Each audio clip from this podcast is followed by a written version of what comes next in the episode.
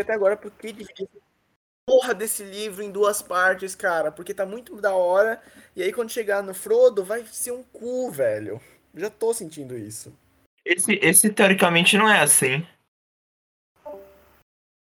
Mas não teve, né, Frodo ainda? Caralho, Não quanto que teve. tem Frodo? É, então, isso que eu tô falando. Não tem Frodo, tipo, divide entre o Merry e o Pippin. E eu assumo que eu confundia muito os nomes. Mas acho que. É, então. Quando, quando falam que não dá pra entender, eu, eu sempre falo assim, tipo, cara, o Merry é o que fica em Rohan e o Pippin é o que vai pra Gondor. Mas é só agora que realmente isso acontece e você vê melhor qual é a personalidade deles. O Pippin sempre foi mais atrapalhado, cara. Ele sempre foi mais o cara que fazia merda. É que quando ele faz essa parada, tipo, tanto que o Elrond fala que ele não tá pronto pra sair. E o Gandalf fala, não, deixa o, ca- deixa o menino ir. E o Gandalf meio que até se arrepende, né? Porque o Pippin faz um monte de merda. É, sendo a maior delas o negócio da, da, da bola de cristal lá, que eu esqueci o nome. A Palantir. xereta, é. Palantir, é. Nossa, eu não Da lembro pedra nada do Palantir no último livro.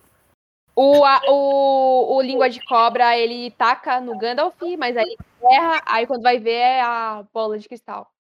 É, só- aí o Gandalf guarda ele e o Pippin fica curioso. Aí no meio da É, o noite ele vai e pega. Então, mas Só aí que aí que tá. Sauron, o Sauron acha que o Pippin é o Frodo. Ah, isso. Tá. É. O, o Sauron acha que o Frodo tá. Isso é um dos motivos do Sauron tá procurando o Frodo lá em Mordor. Ele acha que o Frodo tá em Gondor. Enfim, eu, eu, até, eu até separei essa parte aqui do, da conversa do Aragorn com a, com a Elwin. Tem essa parte que isso rola aqui. É, o Aragorn fala, eu vou, ela fala, então tu não permitirás que eu cavalgue com esse grupo como pedi? Aí o Aragorn manda nela, fala, não permitirei, senhora, pois isso eu não poderia conceder sem a permissão do rei e de seu irmão, e eles não retornarão antes de amanhã. Mas agora eu conto cada hora, na realidade cada minuto. Adeus. Então ela caiu de joelhos dizendo, eu te imploro. Não, senhora, disse ele, tomando-lhe a mão e erguendo-a. Então dei-lhe um beijo, um beijo na mão e saltou na cela, e partiu sem olhar para trás e só aqueles que o conheciam bem e estavam próximos dele viram a dor que levava consigo. E a Elwin, ela fica mal depois disso, cara. Primeiro, parabéns, Arthur, por lembrar dos detalhes dos livros passados. Porque Não, ele é o fanboy daqui. Então não tem como Eu quase não competir. lembro de nada, então, parabéns por isso.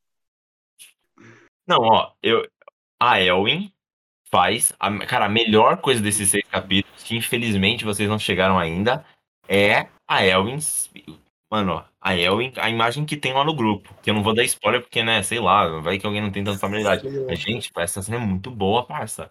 E eu achei que o discurso. Eu achei que o discurso do.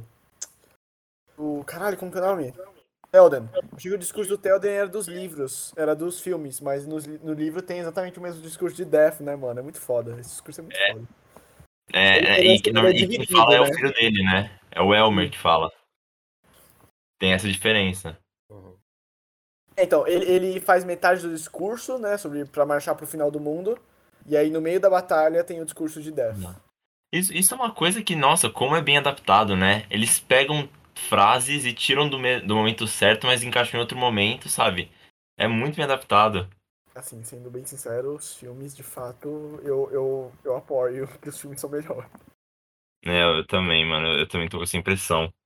Tá, eu, eu vou voltar pro primeiro capítulo, né? O que, que vocês acharam do, do desse primeiro momento em, em Minas Tirith, né? Cê- Vocês acabaram de conhecer Minas Tirith e é interessante reler aqui, porque a nossa a imagem é muito do, do filme, o filme retrata muito bem, mas esse negócio de uma cidade com sete andares, sabe? Uma cidade sem cavalos, é, tem muita descrição que o Pippin faz de homens, é, homens carregando caixas com peso, sabe? Tendo, e tendo que subir aquele tanto de coisa. E é, isso é verdade. Mano, eu não Muito geritrif- Eu não conseguiria coisa. imaginar se não fosse o filme. eu é não bem conseguiria imaginar o que era aquilo. Mas a, sei lá, deu uma, um tom de desolação muito grande. É, total. Dessa parada quando ele começa a falar sobre suprimentos, né? Bem, bem zoador. É, exatamente, não é. Não são, tipo, homens guerreiros andando, né? Tipo, chegam um grupo de guerreiros, são, tipo, sete pessoas. E ele e o Pippin tá vendo fome, né? Até o rei tá, tá sem bolo pra dividir. A cidade tá muito fodida, né? Eu senti que o Denethor nos livros é bem mais tranquilo que nos filmes. No filmes a gente tem a, vi- a visualização dele comendo, né? Que já cria, tipo, um asco muito forte. Mas nos livros ele é, tipo, ele é um cuzão, mas ele não é tão cuzão assim. Tipo, eu não senti ele sendo, um, sei lá, um psicopata. Mas aí pode ser só eu. Não lembro. Nos É. livros ele, é- ele é muito escroto. Aqui, tipo, ele é só meio babacão, sabe? É, ele é bem babacão. Mas eu acho que o, com o Pippin, ele é, ele é menos babacão. Mas quando Exato. aparece o Faramir, aí eu fudeu. acho que. Nossa, Nossa, ele. mano, dá, dá, dá. Revira o estômago. Ah, lembrei. Tipo, ah, é verdade. É que ele fala que. Ele fala mais do Boromir, e aí, tipo. O Gandalf tá mais preocupado com o Faramir do que o próprio pai, né? Sim. Não, o Faramir quer jogar na cara do pai dele e fala: Você preferia que eu tivesse morrido, né? E o, e eu- o diretor fala: Sim, eu preferia. É, foda. Seria melhor pra todo mundo. Tadinho do Faramir. Pense em uma pessoa que sofreu. Mas na história explica. É que eu não lembro muito dos filmes também. Na história explica por que esse ódio todo pelo filho. Ódio, não sei se é ódio exatamente, mas vamos lá. Eu entendi, ele é só ficcionado pelo primogênito mesmo, não tem muito Uhum. background, assim. É, Eu não, eu, eu também não sei, não. This video is brought to you by contributions to patreon.com slash É. É, então, é bom esse primeiro capítulo. Eu gostei do Pippin sozinho. Ele, se bem que ele fica com o, o Como que é Bergil o nome lá do parça? É com B, Bergil. Gil. Nesse capítulo é- que ele encontra o filho do cara, eu achei muito fofo toda essa. É, foi É, fofinho, mano. Eu gosto muito que eles chamam os hobbits de Halfling, sabe? Dá, dá um senso cultural realmente muito, porque, tipo, a gente tem muito na cabeça hobbit, ah, homens, Gandalf. Não, tipo, toda cultura chama um personagem de nome diferente. Isso ajuda muito. Nos filmes não tem isso, e faz falta mesmo. Alfling, sério? Sim, Na tradução é pequenos. É, os pequenos. É, faz Eu sentido. acho legal os pequenos, os grandes, os pequenos. Os É. É, os homens e os pequenos. Pelo menos. legal. Gostei. Realmente onde. E os nomes, isso foi uma coisa que eu reparei nesse livro, assim, os nomes são muito fodas, mano. Denethor é um nome muito maneiro. Tá mais fácil de pronunciar do que, tipo, Cerebrobrians. É, não, os nomes de elfo é tipo os Targaryen das ideias. Não, E a- eu- a gente pronuncia, é, tipo, quando começa com C é que, né? Que já é esquisito pra gente, mas também é esquisito pra eles.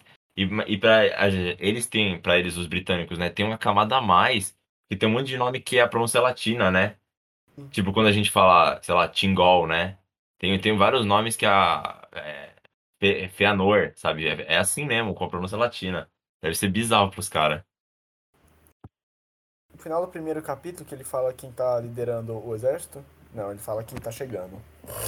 A construção de tensão é muito boa. Depois eu vou falar um pouco sobre o que que eu achei da luta mesmo.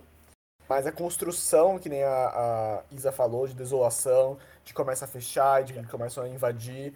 Eu achei muito. É porque, tipo, né? Não vamos comparar porque a gente tem ah, a luta de, do Helm's Deep dos filmes e dos livros, e assim, sem comparação. Mas eu, eu senti a construção acontecendo, foi muito bem feito. Gostei muito também. É, é dos campos de Pelennor, né?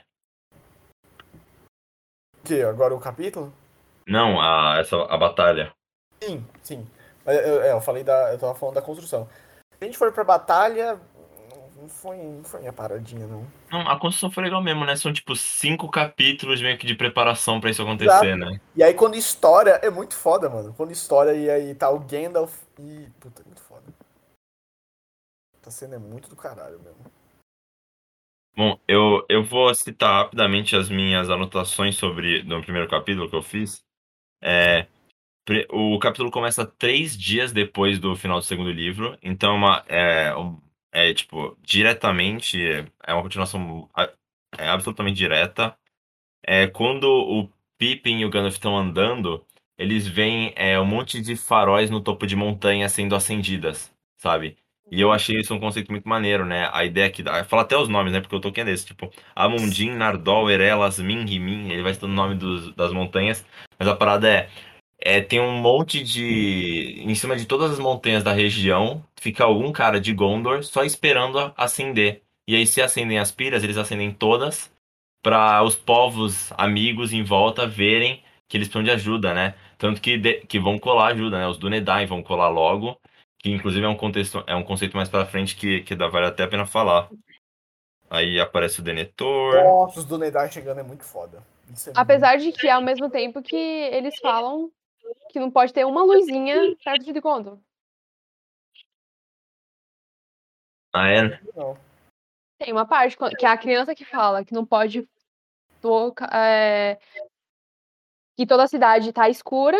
Eu acho que depois, quando ele tá saindo da, da casa do, da criança, que ele, eu acho que ele jantou com a família deles. Eu lembro vagamente disso. Aí, quando ele tá voltando, tá escuro. Aí ele fala, tipo, ah, não se perca, um bagulho assim. E, e ele fala que tipo, a cidade tá bem escura porque tá proibido luz de esportes e não pode ter nenhuma luz fora da fortaleza. É claro que é fora da fortaleza, né? Mas. Cara, eu não Por quê, consigo, tipo? É meio sinistro pensar. até. Não consigo pensar no motivo prático, mas, mas faz, faz lembrar de quando na Inglaterra eles diminuíram, eles tiraram a luz para não cair bombardeio, né? É bem esse clima. Bom, é, tem outra anotação aqui de um momento em que é, a gente acha que Gondor é uma cidade, né? E Gondor é um reino, a cidade é Minas Tirith. E tem uma parte que cita um monte de cidade de Gondor. Tipo, uma caralhada de cidade de Gondor. E o nome dos príncipes e tal, que é uma coisa que os filmes deixam completamente de lado. Sim, E é isso é citado- me confundiu muito, Arthur. Eu não, eu não tinha sacado que eram príncipes de Gondor. Eu achava que era, era que nem você falou, dos reinos amigos. Não, é, não, são príncipes de cidades dentro do reino de Gondor, né? Que respondem ao Denethor. E o, ah, é, inclusive o Denethor, ele tem sangue dos... é, tem sangue de Númenor, né? É dito isso. O Gandalf Bom, fala isso. E, Como, nossa, que é é outro problema, cara. do, do Denethor no, em português? Porque em inglês é os stewards.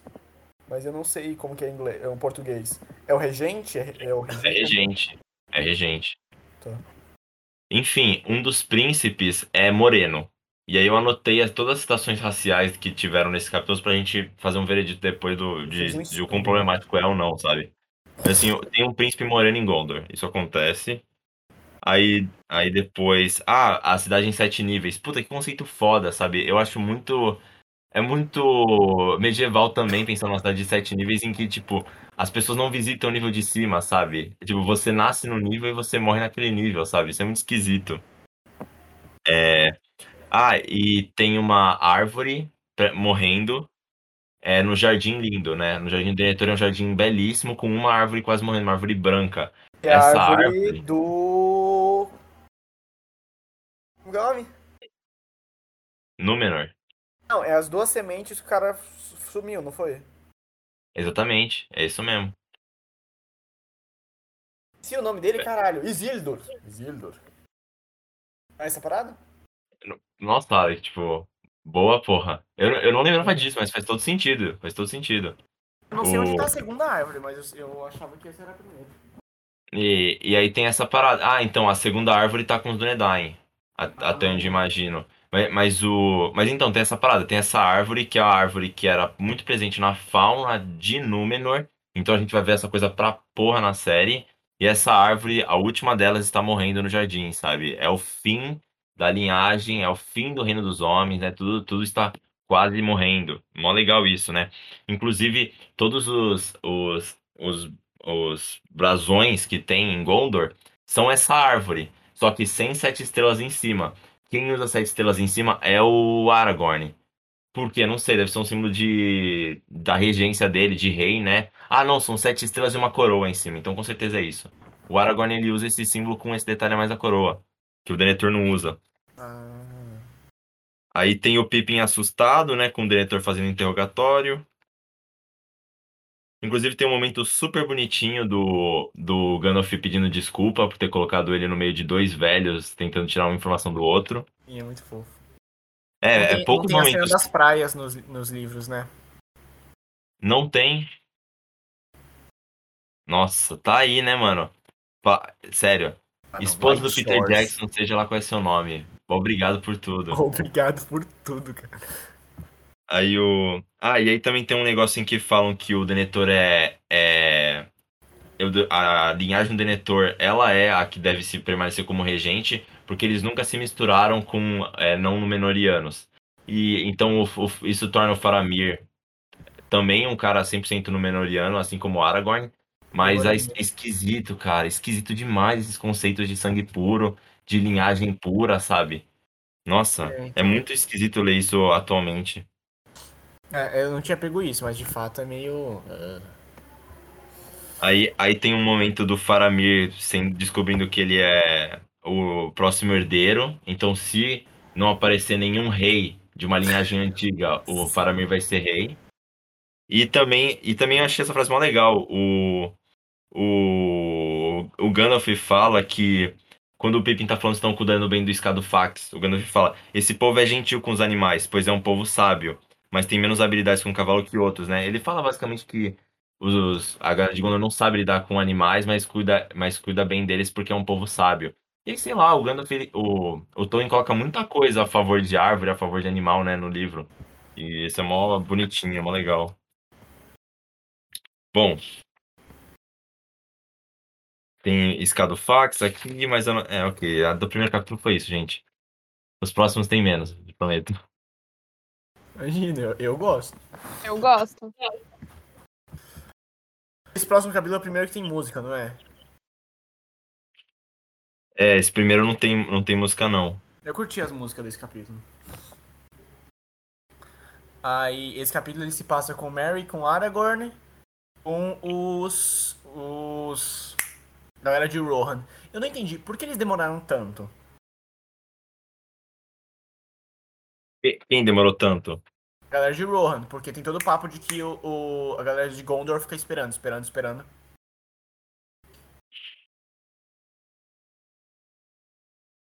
A galera de Gondor fica esperando a galera de Rohan, não é? Por que eles demoram tanto pra chegar? Essa é a minha pergunta. É, porque ele, é, ele- eles estavam nas batalhas deles, né?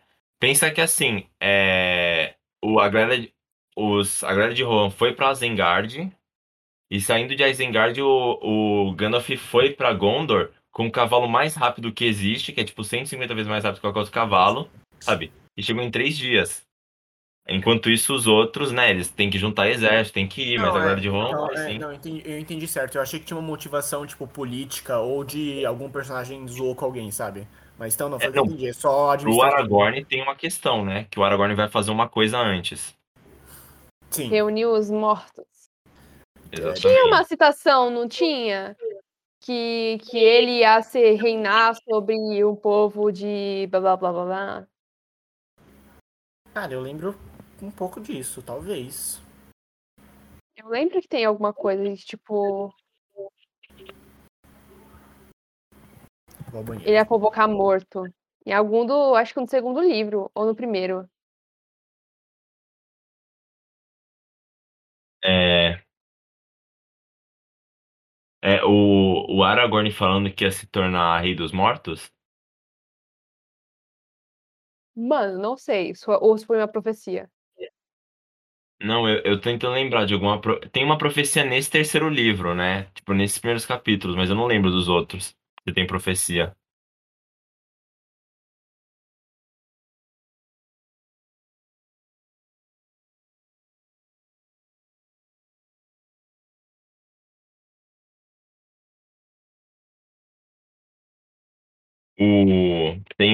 Tem um, uma frase aqui que o. Tem uma frase aqui que falam que o, quando o Pippin tá em, em Minas Tirith tá curtindo a cidade, ele fala que as coisas parecem calmas e o, o Peregonde fala é apenas uma tomada de fôlego antes do mergulho. E aí eu acho que é uma, é uma situação específica que ele descreve aqui, mas que acontece às vezes, né? Tipo, que existe às vezes você, antes de acontecer uma coisa muito, muito turbulenta, muito ruim, parece que que fica um pouco melhor antes, né? É. Enfim, né? Estamos no capítulo 2. Chega aos Dunedain, que são. Eu fiquei Que são- apreensiva, mano, nessa parte. Que chega aos cara. Mano, eu achei esquisito. Eu fiquei a qualquer momento vai descobrir que é que esse cara é de Sauron. Ai, que foda, Isa. Então deu certo, né? Deu certo, comigo deu. Aí depois que falou que era. É, depois que falou que foi. A Galadriel, né? Ah, eu a, fiquei mais a tranquila. Arwen, não é? Arwen. Ah, não a. Galadriel mesmo. Foi a a Galadriel, Galadriel. Mesmo. Porque-. Aí eles ficam tipo, mano, talvez eu deveria ter desejado isso também. Que acho que eles acharam massa, que a Galadriel viu isso nos pensamentos dele, que ele queria ajuda. Mas até os caras ficaram meio apreensivos quando chegou os Dunedain, né? Então, tipo, você se sentir desse jeito também é, é, é porque tá bem escrito, né? Não, a cena dos Dunedai chegando eu achei muito da hora, gente. Eu, tipo, sempre gostei da ideia porque eles são, eles são os caras do portão, não é? Ou eu tô errado? E portão. Tem uma galera que guarda o portão de Mordor? Ah, e- esses, é, esses são a galera de Gondor mesmo, é uma cidade de Gondor. Ah. Então, o que, que exatamente são os Dunedai? Cara, os, Du- os Dunedain são. Putz, mano, eu posso estar enganado. Mas eu acho que Dunedain são uma, meio que uma raça de homens que, que é aqueles que vivem muito tempo, sabe? É, isso, isso eu tô ligado. A minha questão é, tipo, eles eram de uma cidade, eu achei que era separado. Tipo, esses caras específicos ficavam naquela cidade específica, entendeu? Eu achei que era assim que funcionava. Ah, Então, quando chegou a galera de Númenor, eles, é, uma galera foi pro sul e ficou em Gondor, e uma galera foi pro norte e ficou em Arnor. Nessa cidade de Arnor, eles se dividiram em três, em três cidades depois, né, e tal. Isso, é- isso ainda existe quando tá falando do Senhor dos Anéis. E é justamente uma parte que os filmes ignoram, né? Tipo, essa, essa é uma questão um pouco mais complexa. Mas Terra o... Norte, né?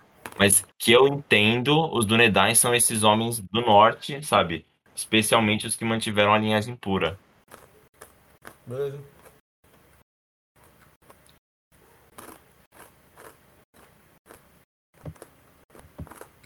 Ai, mano. Nossa, vai, continua. Eu realmente não tenho muita coisa pra comentar. Esses... Eu gostei muito mais, mas todos os meus comentários já se foram. Esse Que era sobre Merry tem, o- Pippin. que tem o diálogo dos dois? É a mesma coisa. Do Legolas com Gimli. Não, do Aragorn com a Elwin. Ah, é nesse mesmo. Vocês não gostaram desse diálogo? Eu, não, eu eu adorei tudo da Elwin nesse nesses capítulos. Achei O Aragorn que eu, que eu achei que ele agiu de um jeito meio esquisito ali. É, o Aragorn tem uns papos estranhos. Mas, tipo, a Elwin eu achei muito bem escrito. Não é tipo só, tipo, só de, ué, mulheres não podem lutar também. Tipo, não, ela está discutindo. O que, que eu vou fazer então, cara? Sabe, é muito foda. É muito, muito bem escrito pra um Tolkien da vida. De questão de perspectiva feminina. Falando de um homem, né? É, e, e ela e o, e o Mary cavalgarem juntos e tal. Primeiro que tem o negócio de Mulan, né? Que ela finge que é um homem e tal. Mas o ela cavalgar junto com o Mary, eu gosto dessa ideia, porque são, tipo, duas minorias, sabe? Duas pessoas, sei lá, marginalizadas naquele momento, sabe? E eles juntos são quem destroem o, o Rei Bruxo. O que você acha, Isa?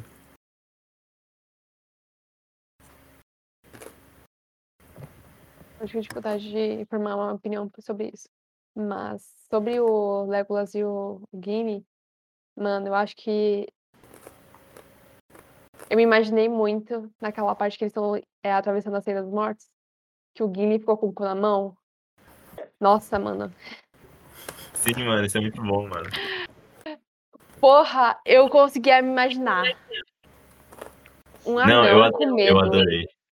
E, aquele comentáriozinho dele de, porra, elfo que não tem medo de entrar debaixo do, do solo, mas o anão que tem. Aí, novamente, a competição, que ele tava se cagando. Sim, Isa, cara, eu, eu grifei exatamente essa frase, eu adorei essa frase. O Gimli Se não assim, fosse a, não, compe- a competição, ele não teria entrado, porque ele tava aterrorizado. Exato. Ele, tipo, não, se tem um elfo entrando num buraco embaixo da terra, eu também vou entrar, né? Porra. No, no segundo capítulo também tem o Gimli e o Legolas falando que eles estavam jogando um jogo de quem matava mais. Tem isso no segundo livro ou é só agora? Tem. Eles falam, eles falam, e qu- quando ele passa com o Merry ou Pippin, não sei quem é que tava lá, e aí eles falam, ó, aqui rolou uma batalha, a gente tá- até tava competindo, eu perdi por um. Sim, eles falam e, tipo, eu acho que é 48 que um mata, o outro fica 47. Sempre É, tipo, eles mostram, aqui teve, aqui teve uma batalha cabulosa. Eu, era quem que tava, né? Era o Merry, né? É. Eu gosto da. da tipo, o Mary, o Mary fica meio triste, mas tipo, o meu momento vai chegar, eu vou fazer uma coisa importante. Eu gostei disso. Tipo, ele ainda acredita que ele vai fazer alguma diferença na história. É, mano, e. É, a gente, a gente fala, tipo, o Nosso Senhor dos Anéis tem, é muito rico em temas, mas assim, nesses primeiros capítulos, o tema da amizade, quando a gente fala do Pippin e do Gandalf, ou quando a gente fala do, do Legolas e do Gimli, ou do Aragorn com os Dúnedain, e o tema da esperança, com eles tentando continuar lutando enquanto tudo tá dando errado, é, são, se mostram muito fortes, né? Tipo, isso que você fala de esperança, Kevin. É, todos os personagens precisam lu- lutar pela esperança, né? Tipo, pelo, pelo fiapinho de chance de vencer. Sim. Muito fofo, porque parece que eles lutam muito mais pra estarem juntos do que realmente pra, tipo, salvar o mundo, sabe? Principalmente o Mary e o Pippin, eu acho muito legal isso. Isso é real. Não é a prioridade salvar o mundo, a prioridade é estar com o Mary. E aí. É, é muito fofo. Dá um caminho muito grande pra esse personagem. Eu, eu vou ler aqui uma. É quando o Aragorn e o Merry se despedem, quando o Aragorn vai pro Vale dos Mortos lá. É, Até logo, senhor, disse Aragorn. Calvogue para a fama. Até logo, Merry. Deixo você em boas mãos. Melhor do que esperávamos quando caçávamos os orcs em Fangorn. Legolas e Gimli ainda vão caçar ao meu lado, espero. Mas não nos esqueceremos de você. Adeus, disse Merry. Não conseguiu encontrar outras palavras. Sentiu-se muito pequeno e estava consternado e deprimido diante de todas aquelas palavras melancólicas. Mais do que nunca sentia a falta dos- da inesgotável alegria de Pippin. Os cavaleiros estavam prontos, e os cavalos inquietos. Mary desejava que partissem e terminassem logo com aquilo. Mano, o cara escreve demais. E, e que despedida linda, sabe? Tipo, o futuro rei de tudo, sabe? Ele tá se despedindo daquela criaturinha hobbit porque ele sabe que ele não vai ver mais, sabe? É fofo, é fofo. Mas uma coisa também pra esse medo de não. Toda hora, né? Todo mundo fica tipo, provavelmente não nos encontraremos, provavelmente não nos encontraremos. Aí dá até uma agonia, tipo. É literalmente uma preparação. Se a gente não tivesse assistido o filme ou já, já ter conhecido a história, vocês achariam? Eu acharia que, tipo, mano, ia cair um meteoro. Tudo. Ficaria mais pesado. É. Porque o clima fica pesado. Eu acho que não fica tão pesado pra gente, porque a gente sabe que eles vão voltar a se ver. Quem vai morrer, quem vai ficar. Mas é foda o clima. Essa mesmo. O clima é bom. É, a, a sensação de tudo em jogo é, é muito bem construída. O... né, aí, né, aí a gente, os dois se separam, né, e o Aragorn vai pra Senda dos Mortos. É, me digam o que vocês acham, acham disso, mas eu só quero, tipo, falar que eu não lembro de outra, de outra vidência nessa história até agora. Não sei se vocês vão lembrar de alguma. Eu, eu fiquei tentando lembrar, não lembrei de nenhuma outra Senhor dos Anéis, até desse cara aqui, que um, um Dunedain fala, ah, desde, se- desde sempre tinham palavras do vidente que falava, aí é uma frase sobre que o futuro rei prometido ia governar até os mortos, sabe? E aí o nome do- desse vidente é Malbeth. Malbeth, fica aí a referência a Clara Shakespeare, né? Sei lá. Olha. Faço a menor puta ideia. Mas eu não lembro É, de nenhum caso de evidência, não. É, aqui é. E quais podem ser as palavras do vidente? disse Legolas. Assim falou Malbeth, o vidente, nos dias de Arvedui, o último rei de Fornos. Aí começa a profecia. Sobre a terra se estende uma sombra terrível, e aí começa a profecia sobre esse cara que vai governar os mortos. Eu, eu acho que o Aragorn, inclusive, é por isso que ele tá indo, por causa dessa profecia. Mas assim, É. não tem, não tem profecia no livro, né? Tipo, pô, Senhor dos Anéis, você imagina que vai ter, porque é uma coisa super. Né? Clássica. Pô, é super básico de fantasia.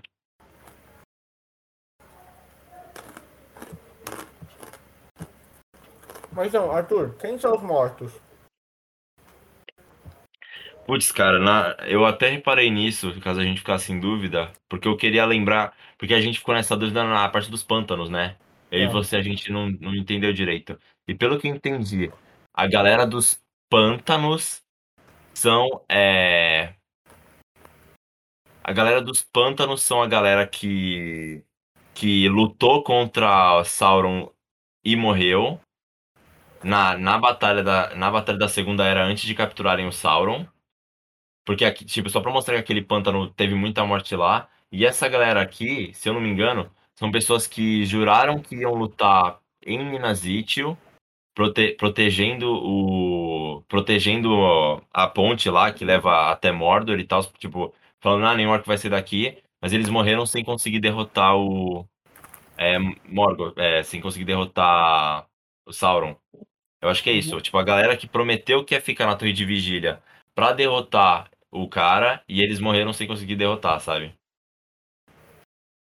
Foi isso que você percebeu também?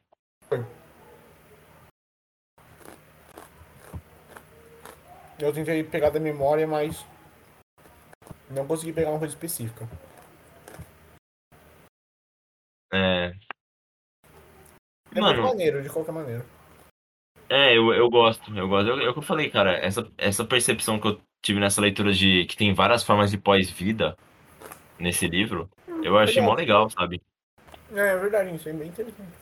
Tem Pensando que é muitas um- mesmo, né? Muitas, exato. Elfo tem um jeito, homem me- só Deus sabe.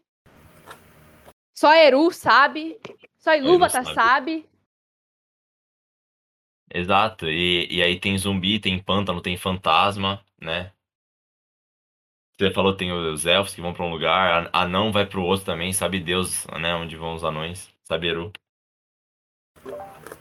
Tem o vazio. Tem o céu. Vamos conversar até o capítulo 4, é isso? Não, pode continuar, gente. É, o Vitor tá meio quietinho, Vitor. Você quer, Ah, não, quer acrescentar não, alguma coisa, mano? Não, mano. Boa. Doente. Não tô falando Bom, muito. esse capítulo tem muito da Elwin, né? Também tem, tem que ser dito. É... Ah, e que termina com os mortos seguindo o Aragorn, né? Que assim, essa cena na, no filme é horrível, né? Você acha? Porra, no filme é, é- é- eu acho meio tosco os fantasmas. Ah. Acho que é um CGI meio datado, assim. Não achei coisa mais, eu não acho a coisa mais foda do mundo, mas pra mim sempre funcionou. No, no terceiro capítulo, eu só fiz duas anotações. Que é essa questão que eu adorei da, do Mary e da Elwin cavalgarem juntos. E que tem a, a primeira citação de, os- dos inimigos como os morenos, né? E não só, tipo, um nome aleatório, né? Caralho. Na, ver- na verdade, no segundo capítulo, eles chegam a, a usar a palavra asiáticos uma hora. Caralho. Putz, do asiáticos eu não ouvi, mas dos morenos eu Não. fiquei incomodada. Não é, não é É, asiático, porque eu não- não. Eu, É eu alguma- sei que ele- eles falaram morenos. é, quando fala do príncipe que tá chegando de outro reino de Gondor, de outra cidade do reino de Gondor, é, eles falam que eles são muito mais baixos e morenos.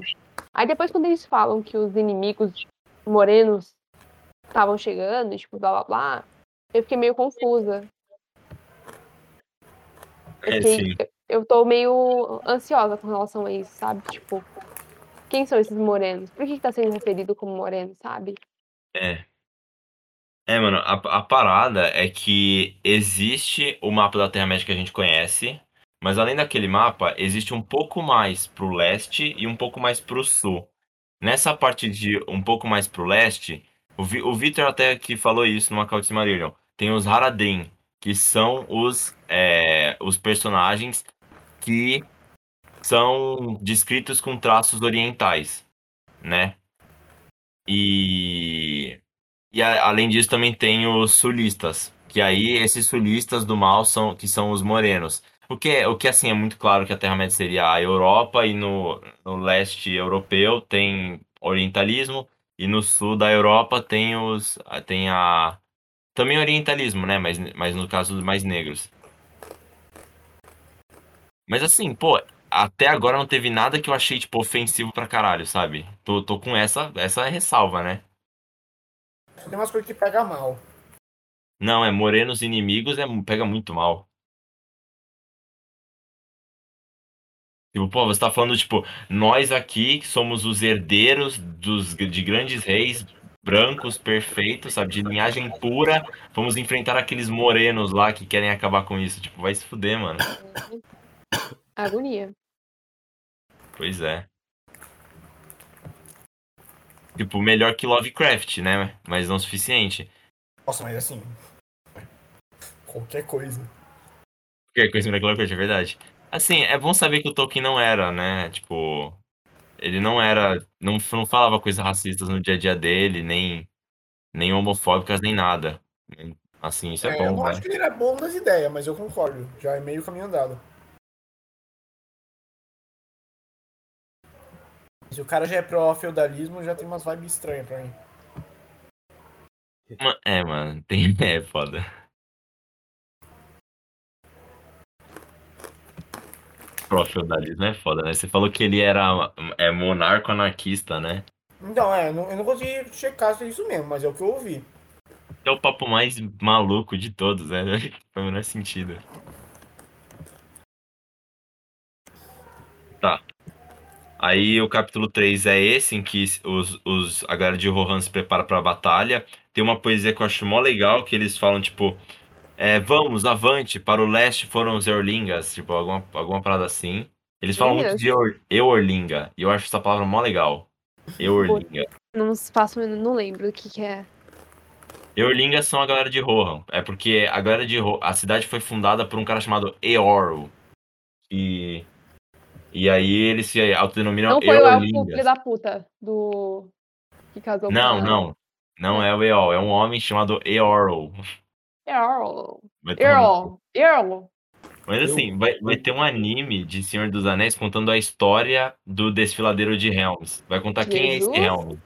É, e aí nesse anime provavelmente vão abordar mais, tipo, a história dos Rohirrim, barra Rohan, barra Eorlingas. Enfim, é- era basicamente um cara que montava de cavalo muito bem, ele montou uma cidade. Bom, beleza, aí a gente chega no capítulo 4, que, que é a que tem aquele diálogo com o Faramir, né? Uhum. Ah, ele, ele, o Faramir fa- traz a notícia do Frodo e do Sam, né? Tipo, Sim, finalmente eles descobrem que o Frodo e o Sam estão vivos. Eles não sabiam que eles estavam vivos, né? Bate forte no Gandalf, hein? Gandalf. O cara senta pra pensar, mano. Ele fica muito bolado. Ele fica feliz, mas nossa. Gente, a porrada no velhinho. Tinha, né? É, mano, Faramir é muito foda, né? Vocês não acham? O quê? Eu acho. O Faramir é muito foda. Para mim, ó, é o meu personagem favorito. De... Eu não tinha. Eu gosto muito de Faramir. Ele é muito maneiro. É assim, um True Ranger. Não, esse negócio do pai dele me pega muito, cara. Acho muito forte. No segundo livro ele não, não fez diferença pra mim, mas agora, agora bateu, que nem você acabou de falar, eu ia falar isso. Por causa do pai dele, eu consegui gostar mais dele. É. E também eu acho que tipo, eles não, comença- não comentaram, eles não comentaram muito, pelo menos até a parte que eu li, com Pippin. Pippin, né? É, mas, tipo, pelo menos ele vai dar uma aliviada, né? Tipo, agora ele vai contar, ó, me, me separei do Frodo e do Sam, tá tudo bem. Gollum tava lá. Não tava lá. Porque, por exemplo, o Pippin já tava ansioso achando que ele tava morrendo. Tinha morrido. Uhum.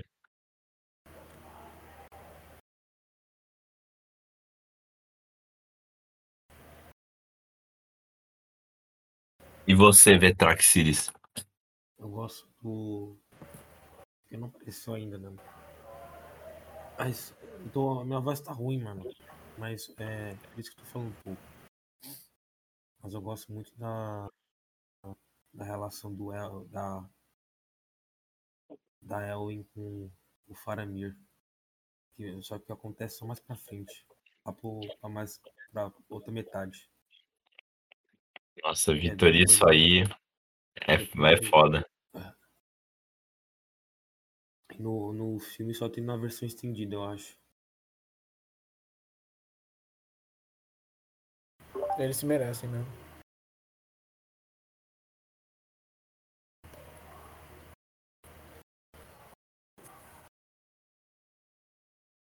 Quem fala mais alguma coisa? Então não tem mais nada pra falar, não. É, a gente, a gente vai parar no 4 ou a gente vai pro. pro não, 5, não me incomodo. Eu acho que a gente Eu pode falar que do se eu- 4. Foi onde a maioria. Assim. Não adianta de conversar sobre isso, sendo que vocês não podem comentar, né? Não, mas aí já não tá comentando muita coisa. É, é porque o começo não tinha muito. A não ser essa a sessão de deso- desolação de todos eles, né? Porque. Mas, tipo, não tem muito o que comentar também no início, assim, eu acho. Não, por exemplo. Acho interessante em tema a parada do. que a gente tá conversando bastante do Denethor com o Faramir. Que é, acho que é a única coisa que Tolkien minimamente critica de masculinidade e de feudalismo, né? Que é uma questão de do primogênito. E se eu não me engano, o Denethor manda uns papos de tipo que ele era mais homem que você e tal. É o único momento que tem alguma coisa de fato tóxica sem ser maléfica. Eu acho, eu acho que interessante tudo que ele traz, assim. Por isso que pode ser um dos personagens que a gente tem tanto preço. Mas. Acho que é isso. Realmente. Pen- Pensar em masculinidade em Senhor dos Anéis é curioso, né? Porque é, são páginas e páginas de homens falando como eles se amam, né? Tipo. Então, assim. Mano, tem- a... tem um negócio lá que é do OC, que as meninas falam, tipo, ah, como é o nome da- daqueles dois gays na montanha? Aí a menina responde o Senhor dos Anéis. Então é isso. Dois gays na mas- montanha que mandou anel. Mas eu lembro de uma coisa. Quem manda anel. Quem manda o anel é foda. Segredo Eu lembro de Montanha uma Solitária. coisa. Ainda pior a Montanha Solitária.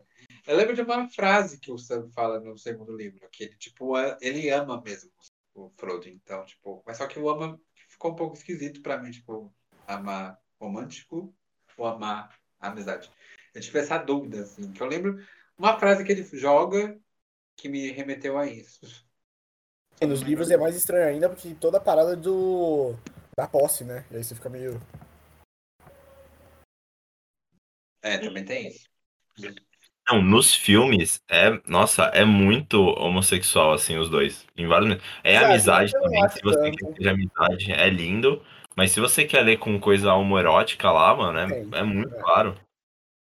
Se você, se, se você tem a intenção, é, é bem, é bem fácil de encontrar. Mas eu não acho que é algo que pode ser considerado próximo a um queerbaiting. Eu sei que é meio fora de contexto, mas assim.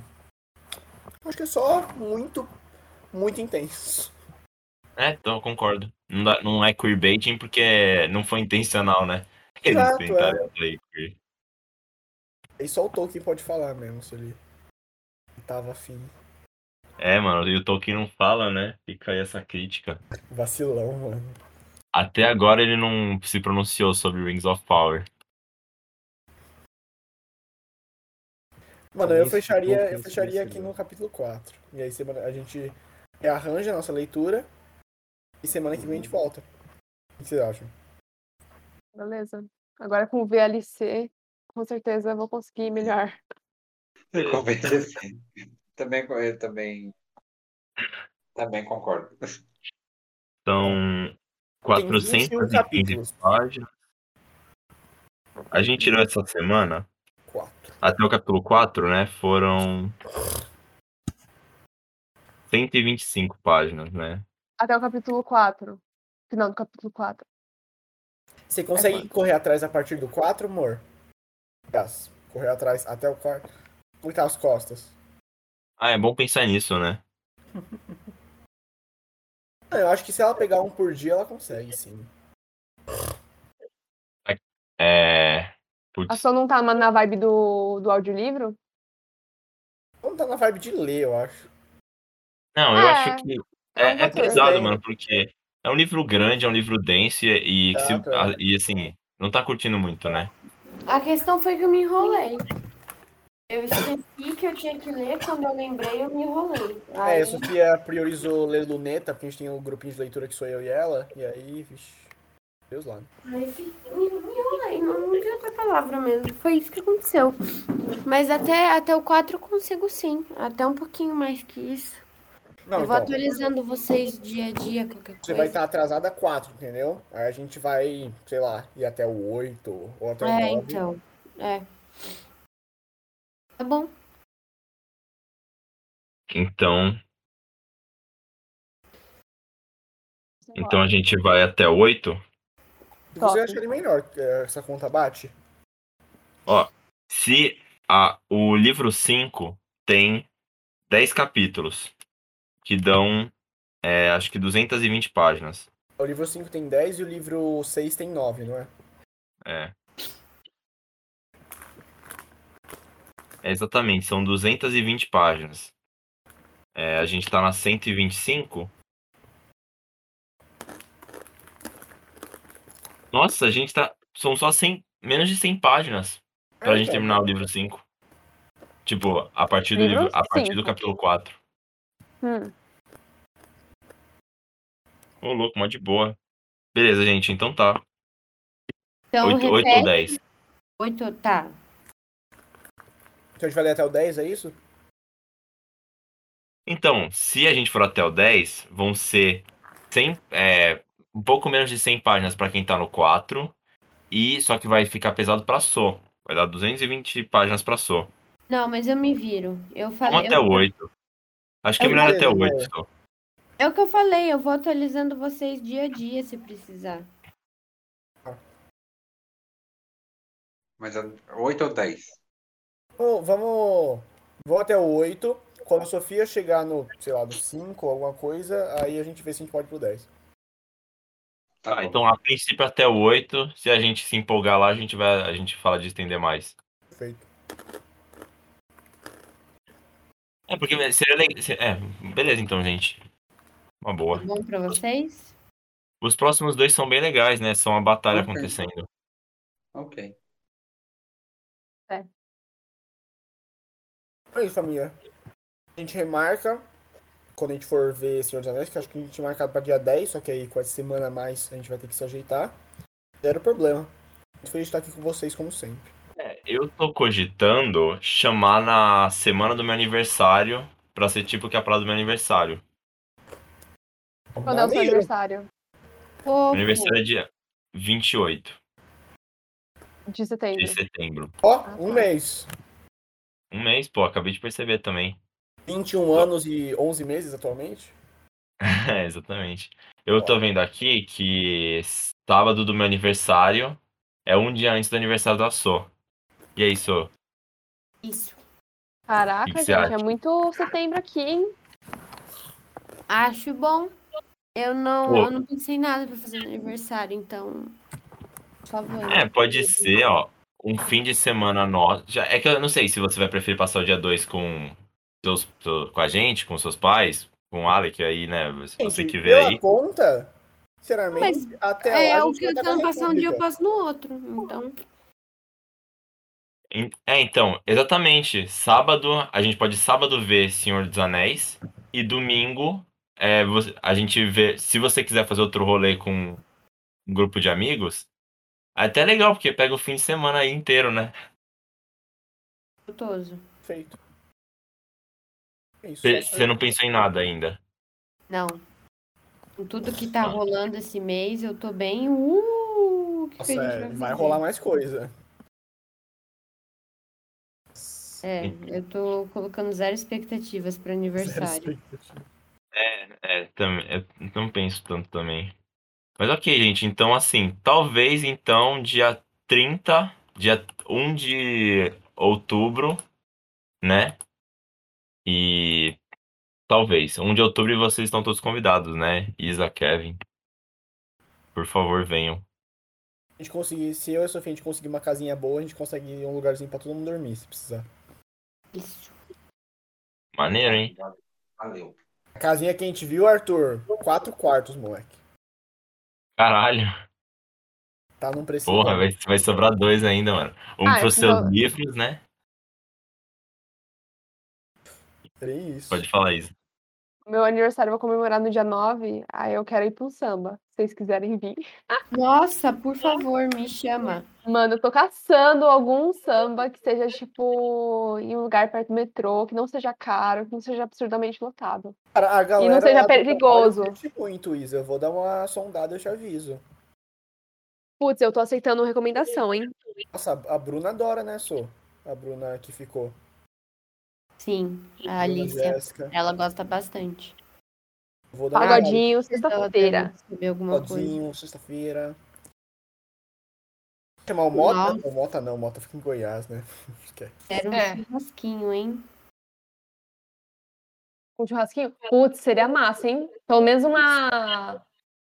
Uma barraquinha. Ai, O que eu tô viciada é que perto do meu, do meu bairro tá tendo várias barraquinhas de churrasco. E aí ele sempre tem pão de alho junto, velho. Sempre tem pão de alho. Ô, Isa, eu e a Sô, a gente foi no Madeleine ontem. Mó maneiro. Ai, a gente foi. Incrível, incrível, incrível. Onde é? O que, que é isso? É, O que é um bar de jazz na Vila Madalena. cara. O que Herculano, Nossa. o que o Herculano falou. Chique. Porra. Gastei Meu Lala Land das ideias? Total. Hã? Mano, já que Não, vamos é. no bar de jazz, que gasta caro, vamos no Blue Note. É bem ratatouille, Arthur. Foi carão, mano. Vou te falar, assim, foi mais caro que eu já fui. Valeu Caralho. muito a pena. Valeu muito a pena e a comida era cara, mas não era demais, assim. Era tipo, porra, de comer uma pizza de salmão, um filé Porra! mignon cru e um creme brulee. Foi. Deus. aí É deu, brulé.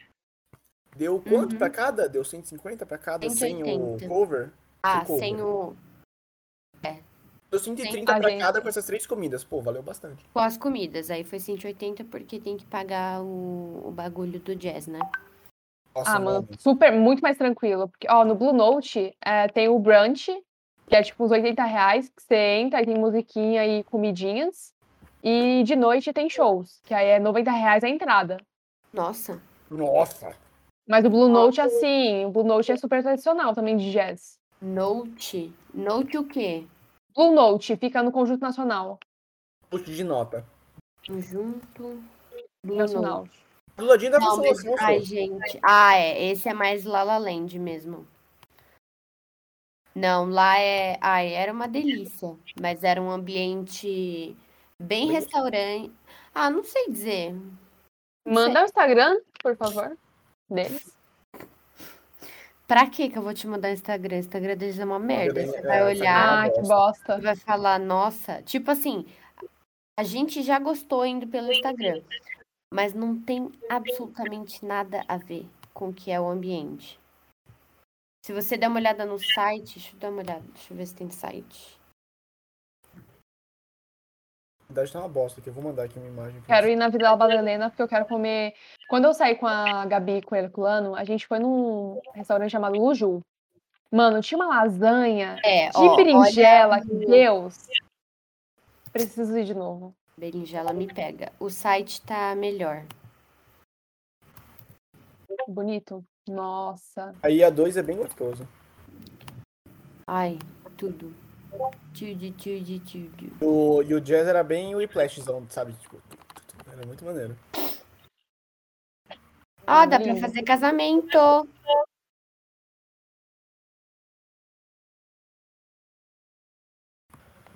É isso, família.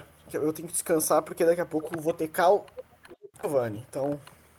Meu Jesus, mano. É. Três seguidas. É, mano. Você acha que é fácil, Arthur? Devia ser pago. Ah, eu também, mas eu também vou. Eu vou ver Game of Thrones com o Victor, né? Que Então também vou fofo! três seguidas aí. Vitão, verdade. É. Como que tá o, o RPG? RPG do quê? Punk. Ah, não começou ainda não, mano. Não, Parado. maneiro. Demora às vezes. É, eu, eu, eu fiz a ficha. Foi o sistema que vocês escolheram? Cyberpunk mesmo? Foi Cyberpunk. O Red. Red. Edu. É mais simples de. Nossa, Então, aquele as- Tecnoart tinha uns bagulho nada a ver de. De dado, mano. Era o D4, DC, D2 que você tinha que jogar. Não, tinha Não, é pra mim se tem mano. mais de dois dados, foda-se, assim. Eu já não sou muito fã de sistema, a galera que joga no Minera sabe. Ih, só comete o louco. Bom, assistam aí o Fire and Blood me fala se tem bastante dragão nesse episódio, que aí eu decido se eu assisti ou não. É, Achei maluco você, mano, de ter só passado os trechos pra ver onde, Mano, onde eu tinha coisa visto isso, mas, interessante. é, mas eu literalmente folhei o episódio. Tipo, eu entrei no Streamio, aí eu fui dando setinha pro lado, aí ia de 10 em 10 segundos. Aí dragão, aí eu vi a cena. Boa. Porque, tipo, Mano, Tá você, tem, você é noia, velho. Você é- quer otimizar tudo. Daqui a pouco tá assistindo Netflix em duas vezes. Não, mas não, não Mas é ele faz isso. é tipo, eu não Ai, meu Deus. história. Não, eu faço isso com Star Trek. Pecado, Alec, que pecado! Eu faço isso com Star Trek. É Ah, diferente. como se é a sua explicação. Não, não, Star Trek vale, Sim. mano, é muito, Star é Trek muito vale pra lindo. caralho, mano. Eu, eu nunca faço isso em nada mais, nada. Mas Star Trek eu não conseguia. Eu simplesmente não conseguia. E não era tipo, nossa, tô sem tempo. É só tipo, eu não vou assistir uma hora disso. Me recuso. Aí eu botava no ponto 25 e ia. Mas a minha noia com House of the Dragon é só tipo, eu não tenho interesse nos personagens. Eu, acho, eu tô achando a estética de Guerra dos Tronos cada vez mais interessante. E eu gosto muito dos modelos que eles fizeram pros dragões. Eu achei muito maneiro as diferenças de fisiologia. Então, aí é pra isso que eu assisto.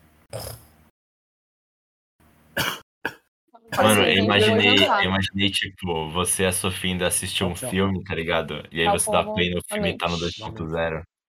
A gente assistiu. A Ilse saiu? saiu. Deu tchau e. Caralho, eu nem ouvi, Tá mano. bom? Mas também mulher não. mais rápida do Oeste, mano. Machismo é foda. É, Tchau, tchau. Tchau, gente beijo pra viu vocês, gente. Um beijo. Beijo, Ah, o o Estranho um Mundo de Jack em 1.5, sem saber. É, foi sem saber. E aí tava eu e Sofia, tipo, mano, essa animação tá mó boa, né? Caralho, tá fodida pra porra. Vocês estão de sacanagem. Juro. E as músicas?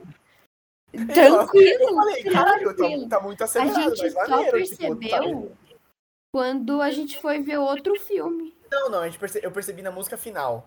Porque eu vi que a- essa música tava sem ritmo. Tava tipo, mano, tá muito acelerado, eu não tô conseguindo absorver. Ah, é, a música que ele sobe no. É que eles estão brigando com o Papão. É Papão o nome? Sei lá. Não lembro. Mas que ele sobe no. Tipo uma montanhazinha. É. Eu falei, véi, isso tá meio sem nexo. Aí eu percebi. Aí eu fiquei chateado. Mas eu não, a Sofia me vende errado. Eu não sou noia de acelerar as paradas. Eu, eu acelero na velocidade que me faz bem. Tipo livro, mano. Ouvir livro no ponto zero, eu não consigo. Eu não vou falar nada. É, eu acho que o, o 1.25, às vezes 1.5 é, é melhor pra ouvir. Exato. Livro, ok, gente, mas filme. Eu nunca assisti filme no ponto 5, Sofia. Mas você assiste Star Trek, amor. Não acho isso legal. Eu assisti Luke Cage acelerado. Luke Cage também, completamente válido, assim. Demolidor segunda temporada. É, eu, eu Mas é tinha essa, uma fase que eu tava assistindo acelerado. Vitor, Ah, imagem é essa? Mudou a foto. Marte. E aí, rasco no de fogo. Ah, é? Não percebi que personagem que era. É o. É o Sorlin Cor Corbray. Ah, o Sam Corbry. É. Lynn Corbry. É, a galera ficou falando bastante sobre o tom sáfico que tem as duas. Eu não assisti pra saber. Quem? A Rhaenyra e a Alicent falam que elas têm uma parada meio. É, eu, eu, eu não. Eu não acho que foi proposital, não. Mas, Mas é, mas achei- assim, juntar a idade delas, fazer elas melhores amigas e tal, foi uma decisão, é, sei lá, um pouco Ah, fez- diferente. Pra mim, é, pra mim fez todo sentido. Eu achei, eu achei válido, porque, tipo, né? É uma romance. É, uma, é como se você pegasse um livro. É literalmente pegar um livro de história e tentar criar uma narrativa em cima daquilo. Tipo, a maioria das vezes não bate. Então, você forçar a parada, válido. não sei se você no achou, Fogo e? Sangue, mas o Fogo e Sangue é literalmente a Dança dos Dragões. Os caras se baseiam os fatos baseado um, tipo, são duas fontes dos fatos. Um é um septão e o outro é um bobo da corte. Ah, é o Mushroom. É o Septão, É. o Bobo e o É, são esses dois. Eu- é, não, não. São esses dois. Aí eles ficam comparando, ó. O Septão falou isso. Tipo, tem um fato, um acontecimento. o Septão falou que aconteceu tal coisa e o cogumelo, o, cogumelo, o bobo da corte, falou tal coisa. Aí eles ficam, tipo, comparando esse negócio. Metade do livro é isso. Não tem uma treta de que o. Não, peraí, mas o bobo da corte é só nessa, nessa da, da dança dos dragões, não é? É, ele viveu nessa época aí. É um. O... Não tem uma parada de que o Septão ele é claramente favorável pra. Eu não sei quais são os verdes, quais são os negros, mas pra Alicent é, Os e. Sim, E o sim, bobo? sim, tem isso aí mesmo. É, o. Septão, ele sempre, é, tipo, dá uma passada de pano no- nos verdes e o cogumelo nos negros, tá ligado?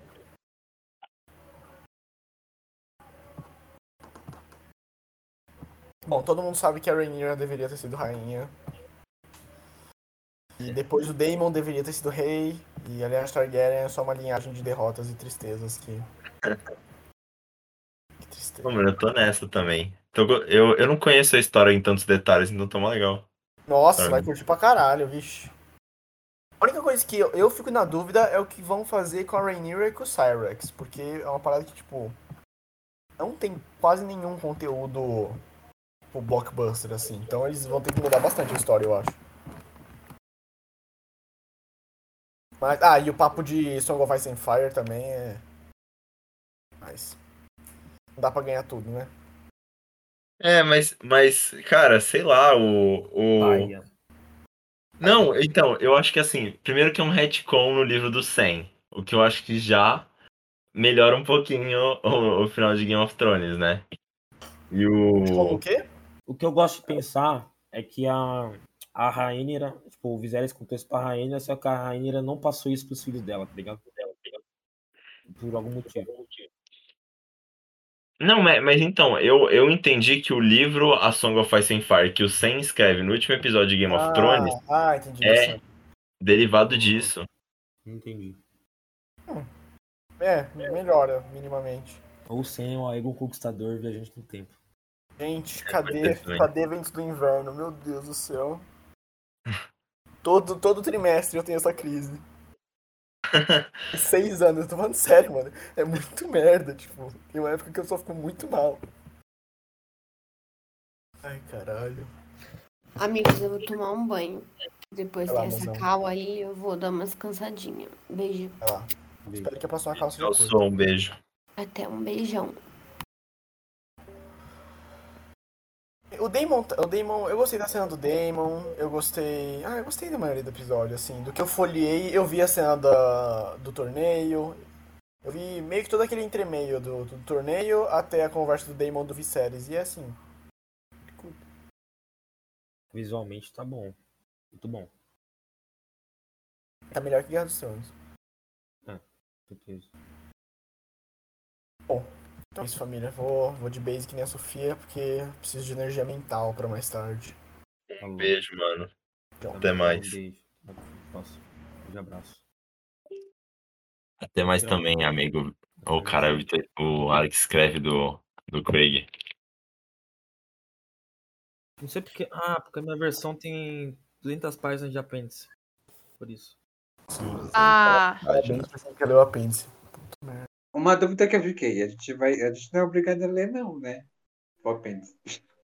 Não. Porque- Não, a gente decidiu, a gente conversou isso na última. Quando você não tava, Kevin. Tipo, quem quiser ler, vai ler. E quem não quiser, não lê. E vai ficar nisso, mano. É, Eu não vai ter uma cal do apêndice. Então, então tá bom. Pau do apêndice. Exclusivo pra patrocinador. Bom, vamos lá. No peito vai ter a cal do apêndice. Por favor. Não, não tem. Mano, tem umas 300 páginas de apêndice aqui. Jesus. Tá, querem ir pela ordem de capítulo ou a gente vai falando o que Não, achou? Eu dei umas anotações e aí eu segui os capítulos. Então, pra mim, vai ser assim. Mas se vocês quiserem ir pulando de tópico em tópico por mim também. Não, fala aí das anotações do, do último debate, então. Não, então, as anotações do, do último, porra, o último debate é muito, nossa, muito maneiro, mano. Ai, esse capítulo é muito maneiro. Ah, tem, tem uma cena, eu acho só, não sei, principalmente a porção mais pra frente do Sam, eu visualizei muito o filme, então eu não consegui muito desassociar. Mas essas partes iniciais, ainda mais do, do Legolas do Gimli falando do ponto de vista deles, foi bem interessante. É, é um tom bem diferente do que a gente tá acostumado, eu senti. Não é sendo tão expositivo. Pra, pra Tolkien, eu nunca senti que ele fosse muito expositivo nisso. Mas a parte que eu fiquei mais na brisa foi quando citam. Acho que é o Gandalf. Cita se o Aragorn tivesse tomado a posse do anel. Aí eu só comecei a brisar muito, assim, quando ele fala que o Aragorn é um grande senhor. ah, e ele sabe, ele tem humildade pra isso e tal. Mas eu, eu, eu gosto desses what if. Tem uma galera que gosta de fazer o what if do Gandalf com o anel e, e tem toda uma storyline paralela. Mas eu nunca tinha visto a discussão do Aragorn. E eu acho que é, eu acho que é interessante, assim. Principalmente o papel do personagem, da, da figura de monarca puro e os caralho a quatro que o Tolkien adora. Foi, foi interessante ele ter exposto um pouco isso.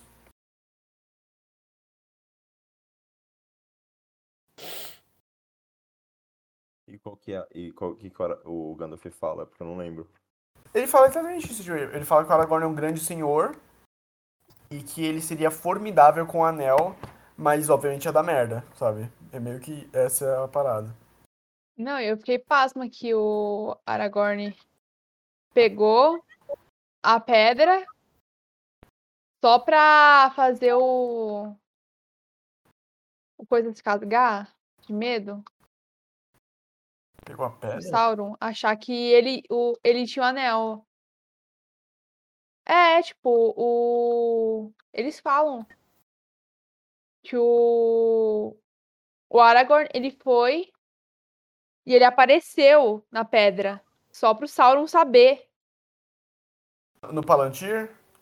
É. Ah, ah, sim, entendi. É, o grande plano do Gandalf, agora que ele sabe que o, que o Frodo tá vivo, é distrair o Sauron, né? Vão os 7 mil homens, né, pra Mordor só pra distrair o Sauron, né? Nenhum É muito maneiro como eles é desse. só os fudidos, que tipo. Que... É uma sensação muito maneira de pós-batalha, porque tanto no filme quanto no, no livro é um pós-clímax, né? Tipo, a gente tem a Batalha dos Campos de Pelennor, que é puta que pariu. E aí tem essa mini batalhazinha, que ela serve muito mais pro plot do Frodo do que pro plot do Aragorn. Eu não gosto muito no filme, mas nos livros eu achei que funciona bastante como só esse essa ponte temática. Sim, total.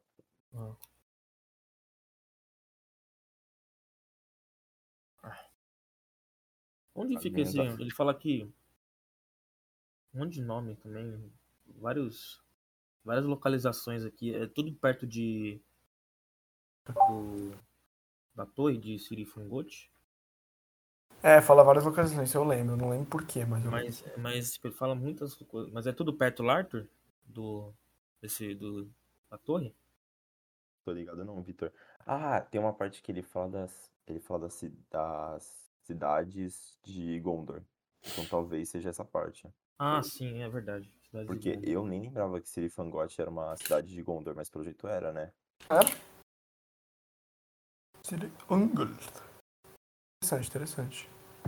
É, é fala, Eu fala que era só uma, né? uma, um- uma Inclu- fortaleza. Inclusive, a capital de Gondor não é Minas Tirith, né? Ele fala que. Eles falam aqui da capital, eu, eu não lembro exatamente qual que é.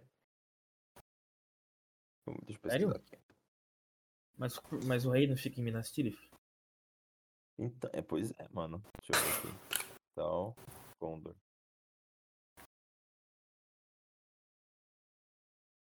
Capital de Gondor Minas é... Tirith é mais é protegida. É, era Osgiliath, mas foi movida pra Minas Tirith. É, Ah, mas a Sgilef virou. tá ferrada da- agora. é toda fodida, exato. É, os Gilith é aquele cenário Sim, sim. todo. Eu não, eu não lembro dele nos livros, mas É. eu lembro nos filmes tem todas as cenas do, do Boromir e do Faramir. Isso? Sim. É, confundi. Ah, acho que eu lembro. e- Eles citam isso no filme, né? Que Osgiliath era a cidade mais, mais, mais próspera e aí os orcs detonaram Mano, tudo. sinceramente, com o Senhor dos Anéis, eu sou uma Eu le- negação, assim. Pra não, mim, a tipo- capital de Gondor era Gondolin até a gente ler Silmarillion, então... Mas- não, mas eu, eu lembro de alguma coisa assim. Uhum. Pô, quer ser- comentar alguma coisa, Sô? Ah, gente, eu acho os capítulos bem lentinhos, bem arrastados. Não foi chato nem nada. A música que o Sam canta é muito bonita. Eu não sei também se é porque o narrador do meu audiobook cantava muito bem. Tava em mas ficou português o muito seu? bonito. Oi? Tava em português? Tava. Ah, então deve ser o, Cara, o é mesmo. Tava, muito o cara tava cantando bonitinho, hein?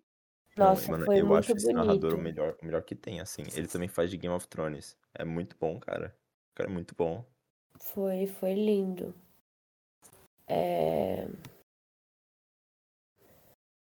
Peraí, desculpa, eu tava vendo uma coisa aqui.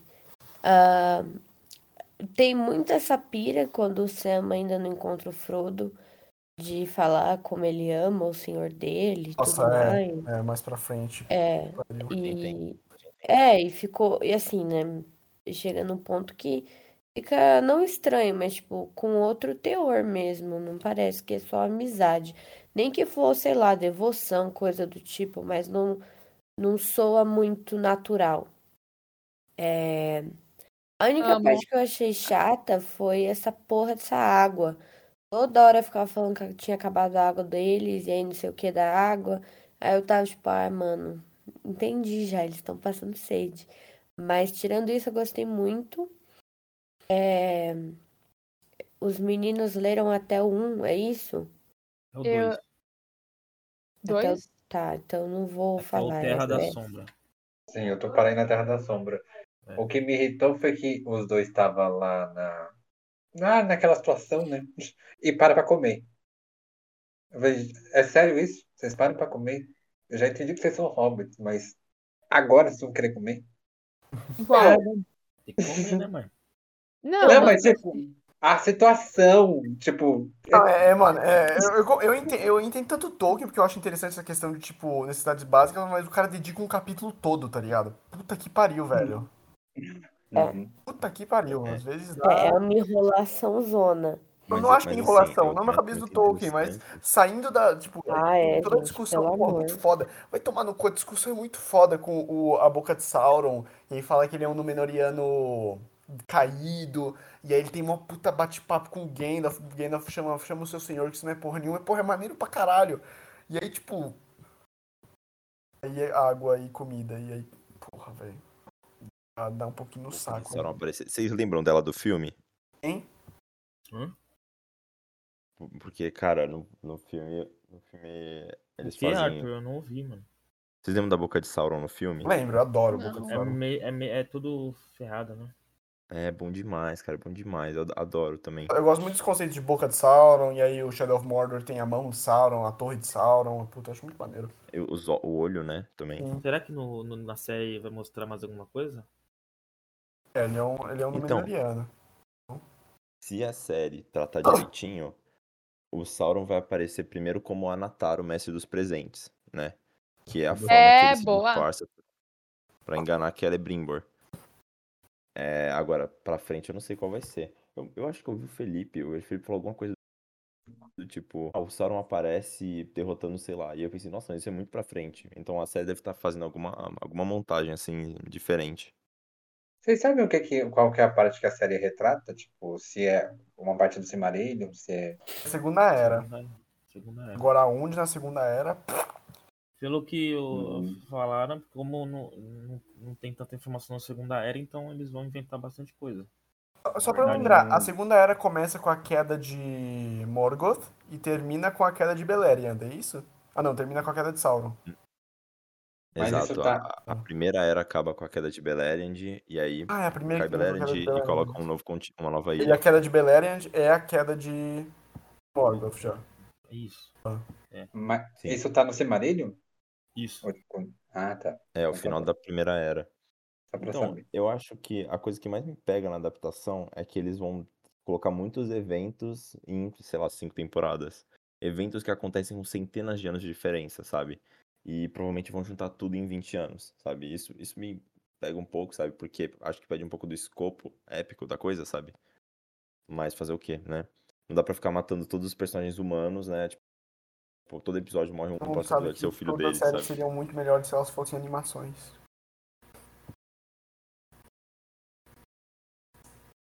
Deus. 100%. 100%. Bom, eu vou, eu vou brevemente falar minhas anotações do último debate. É, eu gostei muito de uma conversa que o Legolas tem com o Gimli, em que eles percebem que a era deles está acabando e que, e que a próxima é- e que quando eles dois irem embora, os Enfim. homens que ficarão.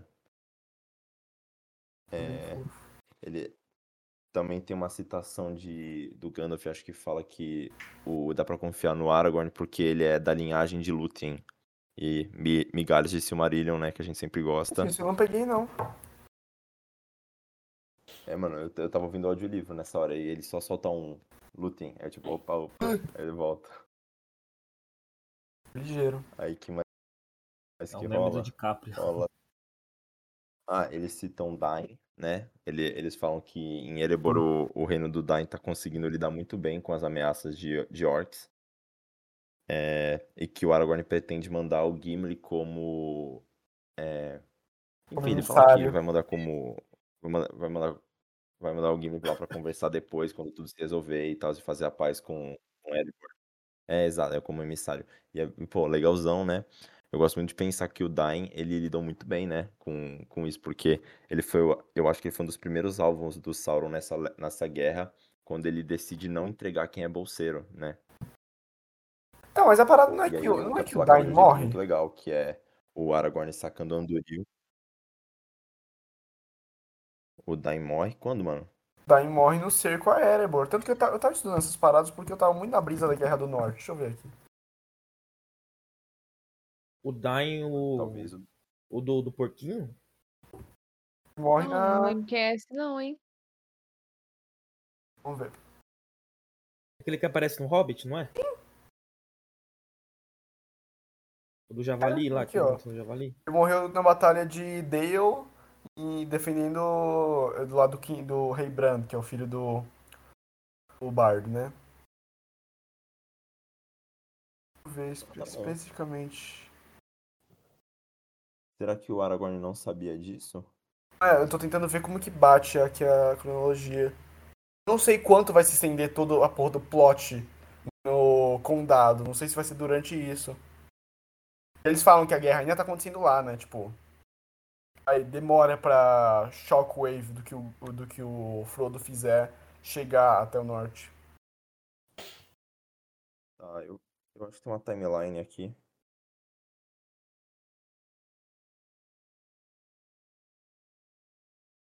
De, Dain. 2019. É, e o nome do Dain é Thorin, é Thorin II, né? Quem é? Eu não lembro desse. Thorin é o personagem. É o anão herdeiro de, do Hobbit lá. Ah, n- Nem, nem tem linha do tempo, porque no, no Apêndice tem uma linha do tempo dos eventos do livro. Só que parece que tá muito baixo. Peraí. Filho de Dainton, não sei sobre a montanha. Ok, aqui, ah, aqui tá falando da morte dele. Tu tá com fonte primária, mano. Esse aí que é bom, velho. Ai, Ai, que tristeza, mano. É, é isso mesmo. né? Mas você entendeu a, a, a lógica? Tipo, quando que ele morre? É ao mesmo tempo em que grandes exércitos cercavam Minas Tirith. Puta, então ele já Um morreu, exe- é. caralho. Então ele tá morrendo durante. É, ele acabou de morrer, exato. Aqui fala que o Dalin e o, e o Brand são assassinados, né? O Brand, o- no caso, o rei do Vale, aquela cidade do Hobbit. E o. E justamente eles. O filho dele se torna rei sobre a montanha. E os outros anões vão se esconder dentro do. Dentro do.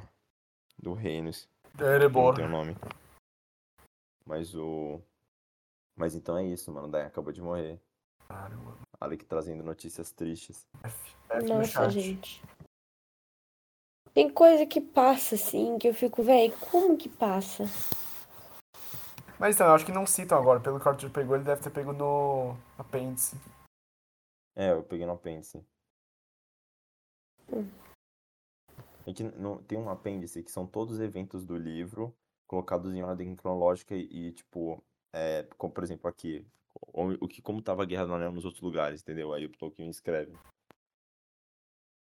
Tá. Bom, perfeito. Então, capítulo 10. também tem alguma coisa especial. Pass- Passam vários dias, né, durante esse capítulo. Gente, como que chama o negócio que você puxa no armário? É, maçaneta? Maçaneta. Não, não de. Não, maçaneta de porta, de armário. Ai, Sofia vai tomar no cu, mano. Foi. A gente tá aqui todas, todos focados. Não, eu tô aqui também, mas é que eu tô ouvindo um monte de coisa de casa. E aí, às vezes, Ai, buga, eu esqueço o nome das coisas. Desculpa. Ai, cacete. Tudo bem, mano. Esse último capítulo dos da galera de Gondor, o que, que vocês acharam? Então, esse é o capítulo que a boca aparece? Não, É né? isso aí. É, é, o Black, é o Black. Então, nesse capítulo cita o olho de Sauron, né? Isso eu fiquei meio. What? Nem que, É, nem que seja num sentido, eu- tipo, meio metafórico, assim. Porque isso é uma parada que eu estranho muito, porque a gente tem toda essa, essa questão de, tipo, o, o Percy Jackson. Caralho, caralho, caralho. Percy O Peter Jackson fez toda. A gente sempre fala que, pô, uma maneira ele ter criado. Percy- Essa- Amor, que que você tá falando? Oi. Nada. O Peter Jackson ele fez a, a criação de um corpo, uma visualização pro Sauron, que no livro é muito abstrata. Mas assim, na capa de Senhor dos Anéis tem o olho de Sauron, sabe? E nesse capítulo é citado que, tipo, se eu não me engano, que Sauron está vendo de alguma forma, sabe? Então eu, eu não sinto que é uma criação tão autoral quanto a gente sempre pensava. Porque, mano, é, é- tipo, da capa é o olho de Sauron, ponto. Só não tem a torre. É, eu acho que assim, o mérito que o Peter Jackson fez foi transformar o Olho de Sauron como o grande É, antagonista dos três filmes, né? Porque não tem no primeiro, não tem no segundo, sabe? É, mas assim, que existe esse Olho de Sauron com formato de com, com esse formato que fica no topo da torre, eu acho que não li- eu, eu não sei se eu tô imaginando porque por causa dos filmes, mas eu, eu entendo isso, até quando o Gandalf fala sobre distrair, ah, o Sam, na verdade, ele fala nesses primeiros capítulos que eles estão indo pra lá e que o Sauron não tá olhando pra eles, né? Sim, exato, é uma parada assim.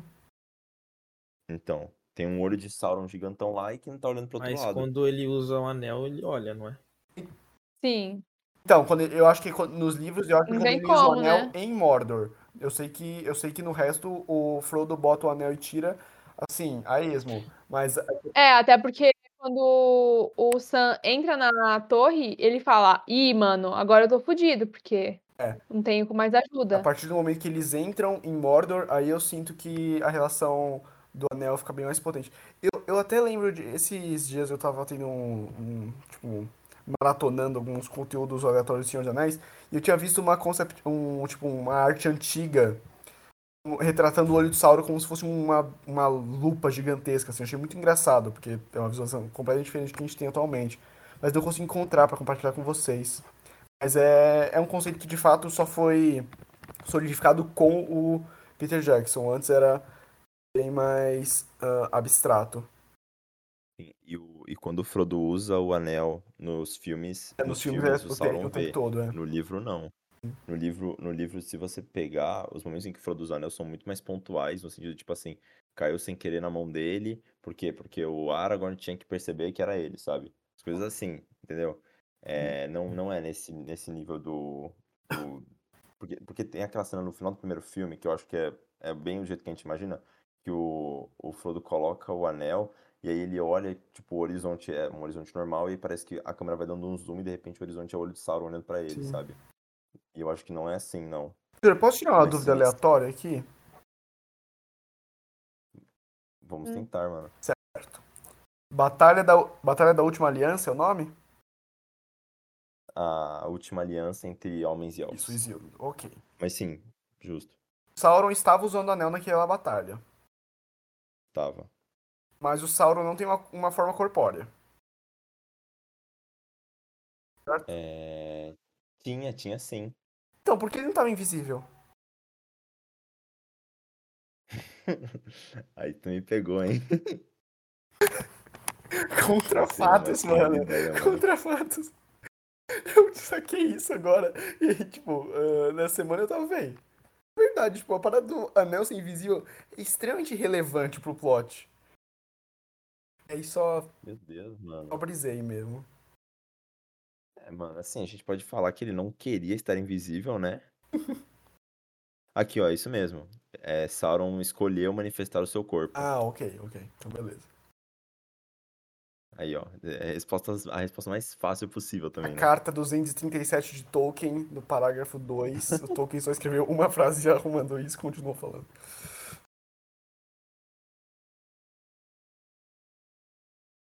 Nossa, mano, mas essa aí realmente eu nunca tinha pensado, não. Eu tive umas brisas assim, tipo, eu pensei, eu fiquei pensando por que o Radagast não foi também pra Valinor depois. Mas isso a gente discute lá pro final. Bom, eu gosto de como o final desse capítulo eu, tem essa, esse paralelo muito interessante do Pippin com o Bilbo no final do Hobbit, né? Em que o, o Pippin, ele percebe que tudo, tudo tá dando errado, assim, eles estão perdendo a batalha, e aí ele grita, The Eagles are coming, the Eagles are coming, que é uma cena do... do... E assim, as águias realmente vão aparecer eventualmente, mas nesse momento aqui, o, o Pippin meio que a memória dele falhou, e ele lembra daquela história do Bilbo, que o Bilbo contou um milhão de vezes, com exatamente aquele momento, e aí ele, e aí ele percebe que essa é a história do Bilbo, não a história dele. Nossa, eu não, eu não tinha. Eu não tinha conectado com o Hobbit, é verdade, né? Toda essa questão. É mó legal, mano.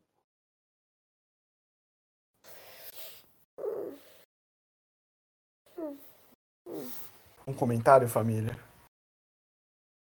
Sobre esse finalzinho Não. aí. O que eu ia Manda. comentar é é spoiler, então eu não vou comentar.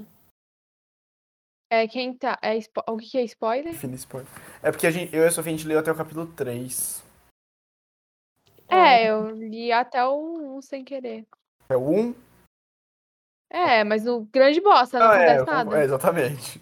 Exato. Que a gente escolheu ler até o 3, que o 3 fecha a porção do anel. Eu acho que o Alec me enrolou. É isso que Não, eu posso ter contado errado. A gente tava naquela Eu não que sabia até onde eu vocês. tava lendo. Ele falou, "Oxe, falta tal. Aí eu fui lá e li. Eu sou, eu sou... Mas, mas era até o 3 mesmo que a gente tinha combinado. A gente pegou assim um capítulo, faltava o 9, Ah, tá o, beleza. o 8, 9. Viu, Sofia? O 9 e 10, na real. Então tá certo. É, Desculpa, desculpa, mãe. é mas- bom mesmo. Mas assim, gente, tem, tem spoiler do Senhor dos Anéis? Tipo assim, né? O que é Mano, pra mim tem, porque eu não lembro. Então, é, esse é foda. É isso. Então. Não, mas isso com certeza você lembra. Você só pode ficar surpreso Não. de ser agora. No caso, é, tipo assim, é que nem eu tava vendo, ainda mais agora, tipo, eu só lembro de coisas pontuais do filme, tipo, o final e os dois Final, e os dois na, na montanha da perdição. Eu sei, só que eu não vou falar muito pra, porque eu tô esperando esse muito chegar. Quando chega, tá certo, Kevin. Quando chegar, a gente comenta. Sem deixar ninguém pra trás. Porque daqui a pouco vai ser. Daqui a pouco a gente vai estar lendo ah, Fúria dos Seis e Tormenta e vai estar todo mundo querendo falar lá da frente e a Sofia vai estar boiando. Então, tem que se, se acalmar. Não vou saber de nada. Nossa, a Sofia não vai lembrar nem que. Não se preocupa, gente. Tô preparando um slide pra resumir o livro 1. PowerPoint Party. Boa, me inspirei, me inspirei, me inspirei no, no slide do Arthur de sobre One Piece. Eu vou fazer um negócio bem legal pra vocês. Nossa, a gente podia fazer um PowerPoint Festival. Não, então, eu, eu, Festival. di- eu diria pra gente fazer, todo mundo fazer uma PowerPoint Party no, no dia que a gente for ver- ler- assistir Senhor dos Anéis, assim. Não, não, gente. Deixa setembro, por favor. Eu Pelo amor concordo. de Deus, eu não aguento Tá mais a minha vida. É, não- por favor, não consigo, Consegue. não consigo. Eu repetiria a minha. Repetiria. Pro Giovanni. Mas assim, eu, eu falaria essa, essa parada que o, o Kevin falou antes desses primeiros capítulos, que ele falou do da momento que eles param e comem e tal, e dá um, um desespero assim. Eu gosto de pensar, primeiro, tem Bem um- igual ao início. Exatamente. Eu- Isso faz um paralelo muito com o início, né? Tipo, as situações diferentes em que essas coisas se passam. E isso, inclusive, é um comentário dentro do livro, quando o Frodo pergunta pro Sam, tipo, você viu as estalagens que vai ter até lá? Que a gente vai passar até lá, sabe? O Sam dá uma risada, sabe? É, a gente olha pra esses momentos deles comendo e bebendo aqui, é tipo, mano, como as coisas mudaram, sabe? Desde o começo dessa história. É, o clima, o clima de desolação é bem, é bem maneiro. É, o Tolkien realmente consegue criar toda essa sensação de tipo, é, mano, fodeu, tá acabando, fodeu, a gente não sabe o que vai dar. E mesmo, tipo, a gente sabe que, né, Tipo, os personagens não vão morrer de fome ou de sede, porque isso não daria uma história. Mas ele consegue construir uma tensão com isso. E eu acho bem louvável, mano. Esses são os melhores. É, São melhores Felipe- capítulos deles andando, são esses, assim, mesmo com todos os problemas que eu acho. O Felipe falou quando a gente é, viu os três filmes, ele falou quando o Frodo e o Sam estavam chegando, ele falou, mano, eu me sinto que nem eles, sabe? Chegando lá, de- de- e aí é, é meio que a sensação, sabe? Tem que contar a fadiga pra você se sentir fadigado também, sabe? É, e Pra outra coisa, fácil. é igual quando eu li Mari- Maria Carolina de Jesus, o quarto de despejo, que eu achei muito chato o quanto ela falou da fome, da fome, da fome, da fome. Só que, mano, é exatamente o dia a dia deles. Era andar, ficar cansado, ter fome. E isso por sei lá quanto tempo. Tudo bem. Tá bom, gente, vocês fizeram repensar, mas assim. É, eu, eu ainda discordo me- completamente da comparação da Isa, mas é a... Meu, mas o fato dela. eu... Senhor dos Anéis é distraído por um minuto, não sei o que contemplativo. vocês estão falando. Eu não acho que é questão de contemplação, é questão temática, mano. Assim, a, a, a separação que tá ocorrendo entre os, o Frodo e o Sam deveria ser muito mais importante no, no texto do que a água, tá ligado? Tipo, se eh, isso é uma coisa que é usada um pouco mais no filme, eu não lembro, posso estar posso tá cometendo uma gafe, mas não lembro o quão é utilizado no livro 2. Mas é porque, tipo, no- nos filmes, não falando que os filmes são, são melhores por isso, tipo, é só porque, de fato, se você comparar, faz muito mais sentido. A questão da comida é utilizada pra separar os dois. É questão de paranoia, é questão de ele tá tomando mais que o meu. E aqui no, aqui no livro é utilizado como o Sam é o bonzinho que deixa o Frodo comer todos os pedaços dele, como o Frodo deixa, e como o Sam deixa o Frodo tomar o último gole d'água, sabe? E não é utilizado pra criar tensão, porque a gente sabe que vai ter um clímax de tensão emocional entre os personagens, sabe? Sinto que o, o, o livro não faz usufruto disso. Mas, só é o ponto. É verdade, mas assim, teve um momento em que eles brigaram por comida lá quando o Gollum, quando o Gollum mente pro Frodo, né? Tem, tem aquela cena lá, essa cena, essa cena também existe, né? Em que o, o Gollum mente que o, que o Sam comeu as lembas. Então, eu, eu, eu E- não boto minha mão no fogo pra nada do Senhor dos Anéis, porque to, 90% das minhas memórias são dos filmes, então. Então, eu acho que Eu teve, acredito, cara, eu teve, acredito piamente em você. Arthur. Eu, eu acho, Não, mano. teve sim, teve sim. E aí, nesse daqui também teve, existiu a tensão, primeiro, né, porque o, putz, eu não sei exatamente até onde o primeiro capítulo vai, mas assim, o, Sam- o Sam está entrando num lugar muito perigoso e coisas perigosas podem acontecer. Então tem essa tensão, mas também tem quando o Sam oferece de carregar o anel. Sim, é também tem nos filmes, né? E aí o Frodo, tipo, não, Frodo. você não toca no anel. E o, Sam, e o Sam já tava com o anel, sabe? Eu gostei desse, dessa virada, tipo, ele falando que ele tava nu, né? Pegaram todas as roupas dele, pegaram todas as coisas, e ele enfatizou, pegaram todas as coisas. Ela falou, não, mas eu peguei o anel. E ela falou, ah, legal. E aí, de repente, me devolve. Meu Não precisa ficar com ele. E, tipo, É, sendo que o Sam arrasou, mano. Você é foda. Uhum. Tem, tem até no começo do é capítulo 1 o. Sam brincando de novo de que ele é o guerreiro élfico, né, mano? Que homem. Uhum. Não, Mano, mano, o muito Sam, o massa Sam isso. como protagonista aqui é uma, é, é literalmente, tipo assim, tem várias formas Carregando. de entender protagonista, né? Mas como protagonista como aquele que move a história, que as decisões alteram as coisas, o Sam, nessa, nesses primeiros capítulos, ele é o protagonista, sabe? Uhum. E Não, e então sem contar mundo, que, tipo, nada, o Frodo não conseguiria fazer nada sem ele. Tipo, ah, claro, teve uma, teve uma parte que eu literalmente fiquei bem incomodada, é porque, pô, parece que o, Sam é- o Frodo é inútil, né? Mas ok, até que quando é, no próprio livro ele fala, ah, depois do ferimento, daquela, daqueles dois ferimentos que ele sofreu, das espadas do Nazgûl, então ele tava fudido. Aí eu tava até achando, pô, mano, o Sam é o foda e o Frodo não presta pra porra nenhuma. Aí depois o próprio livro fala disso. É total, é total, é consciente, né, que o Tolkien faz isso. É, eu, todo mundo chegou nessa parte que o Kevin falou, do, do Frodo acordar nu e tal, essa cena. Sim. Então, gente, esquisito, né? Tipo, tipo, o Frodo ap- aparentemente foi torturado, né? E ele tá completamente nu, sabe? Preso no último andar da masmorra, sabe? Mano, parece que rolou uma, umas paradas pesadas com o Frodo lá. Ah, ele descreve, né? Tipo, chicotada, pegaram minhas roupas e alucinações, não sei o que mais que ele fala. Não lembro mais. É, mano, é coisa muito tensa, velho. Pô, não é fantasia juvenil, sabe? Parece que rolou uma parada mais dark fantasy ali, sabe? É, Nossa. Uhum. E a Sô falou até de um teor, de um teor homossexual também, que tem essa cena do, do Sam e eles se encontrando, sabe? Eu Vocês acho. acham, gente? Não, eu também acho. Não, eu. Meu, eu acho que forçou tanto. Você falou tanto que, meu, não é possível que. Sabe? Não é Uhum. alguma coisa. Eles se amam, eles se amam, sabe? Isso é, isso com certeza existe, Pra sabe? mim, o homoerotismo em Senhor dos Anéis é meio Deus, tá ligado? Tipo, não dá pra discutir contra nem a favor, só tipo uma coisa que quem quiser ler, lê. É, total. É muito interpretativo, né? No segundo livro eu já achei isso, mas tipo, passou de boa, só que dessa vez, nesse capítulo, eu achei meio É, forçado. eu concordo com o Kevin que é mais intenso, né? Bem mais possessivo e, Uhum. tipo. é, Bem, Uhum. bem intenso. Então, partindo do- da, da questão do Tolkien se inspirar na vida dele na- e colocar nesse livro aplicabilidades da vida dele, e aí é um livro sobre o quê? Sobre, entre várias coisas, sobre guerra. A guerra que o Tolkien viveu foi a Primeira Guerra Mundial. Na Primeira Guerra, o Tolkien perdeu todos os melhores amigos dele, menos um, né? Ele, antes de, da- de ter aquele clube com o C.S. Lewis, ele tinha um outro, que é tipo Tardes de Chá em Londres, em Oxford era o nome assim.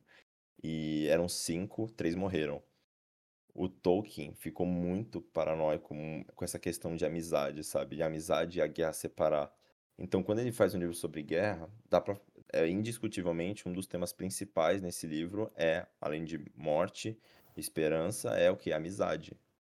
A gente vê isso em, a gente vê isso no Aragorn com Pippin, a gente vê isso no Pippin com Merry, a gente vê isso no, no Legolas com Gimli, sabe? E aí o- a, a epítome dessa questão seria justamente o Frodo e o Sam, né? Eles desenvolvem uma amizade muito forte. Agora, se você, agora você também pode chegar e falar, tipo, não, eles são gays, kkkk, porque assim, é, também, também não, quando o Tolkien faz essa, essa obra completamente assexual, completamente, não existe, no Silmarillion não existe, né, mas no Sen- Senhor dos Anéis especificamente não tem nenhuma citação parecida com isso. Então, quando a gente coloca essa obra em que as coisas são tão puras, sabe? é, os personagens podem chegar e falar assim: Eu te amo eu quero que você conheça meus filhos eu quero te abraçar e passar todas as minhas tardes com você até o fim da minha vida, sabe? Quero fumar com você todos os dias e tal. E você olha e pensa: Amizade, sabe? Porque é muito puro. Mas também, tipo, não tem como você olhar uns textos desses e não achar que, que tem um teor homoerótico. É uma pergunta, uma coisa que bateu em mim enquanto eu lia todo o sacrifício que o Sam fazia pelo Frodo. É, vocês acham que o Frodo faria o mesmo? Não, bem, o livro é muito pesado nessa questão Serviçal, né? de, é, de, de senhorio mesmo, assim. Eu, eu já deixei no amor de Deus, mas não, né, mano? Não. É, e tipo assim, eu, eu fico pensando qual é o valor que o Frodo traz, assim, na amizade, além de ser o amigo, mas, ah, tipo, quem faz todo o esforço ali é o Sam. Quem tá o tempo todo, todo preocupado com o bem-estar do Frodo Sim. é o Pra falar Sam. pouco, né? Porque E- assim, Uhum. falar que o Sam ajuda é uma coisa, falar que o Frodo atrapalha pra caralho. Puta que pariu. Ó, mas eu acho que vocês estão sendo injustos com o Frodo, porque ele que carrega o anel. E é, isso é muito desgastante. Se a gente pensar se fosse o, Não, o isso o livro o anel, mostra até. o Sam também não ia conseguir chegar até lá Mais ou menos, viu? Eu, eu não anel. gosto É, muito Então, de eu concordo com isso no filme, mas no livro fica muita a parada do Frodo ser senhor, mano. E, tipo, deteriora muito. Talvez até se- fosse muito interessante se fosse o contrário, se de fato o Sam carregasse o anel e o Frodo tendo que, sabe, tendo uma, teoricamente uma situação reversa, tipo, tentar eh, botar o Sam pra carregar o peso, ele ser quem faz o fardo, o trabalho pesado de ter toda o desgaste emocional com o anel, como o Frodo lidaria com ah, essa situação invertida de poder e tal. Tipo, seria muito mais interessante tematicamente. Porque, assim, é literalmente que a Isa falou, tipo, é o, o Sam carregando o Frodo o livro inteiro, mano. É. Ai. Eu acho também que vocês é, falam isso numa boa, mas assim, vocês querem botar simbolismo e resposta em tudo que o Tolkien escreve. E é muito pretensioso isso. Mesmo em relação a, tipo, tem um capítulo que é sobre eles comerem. É sobre eles pararem comerem. É sobre eles se vestirem com roupa de orc para não ser pego, sabe? É- Só é, cara. Mano, esse capítulo foi mó. Foi, me lembrou muito Star Wars. ver- Eu é falo, e eu falo isso, tipo, não menosprezando, mas de verdade, o Tolkien não é tudo isso. Ele é só um cara que gosta de escrever, às vezes, ceninhas. E tá tudo bem, sabe? Meu Deus do céu. E tem muita coisa que não é boa também. Eu acho que, assim, a história é muito boa. A maneira como ele conta a história não me agrada tanto. Porque é isso, o, essa relação do Frodo com o Sam é muito esquisita. Tudo bem, tem toda a questão de leitura de- histórica, né, de época, papapá, papapá, tá bom. Mas assim, isso realmente eu me pergunto, qual a motivação dele com isso, sabe? Por que construir uma amizade em cima de uma relação é, quase que do feudalismo, sabe? Por que que você tá fazendo Não isso? existe. Aí que Então. tá. Se ele é um mestre, ele nunca vai ser. Mas o ponto de Senhor dos Anéis do tempo inteiro era que fosse sobre amizade. E aí é tipo.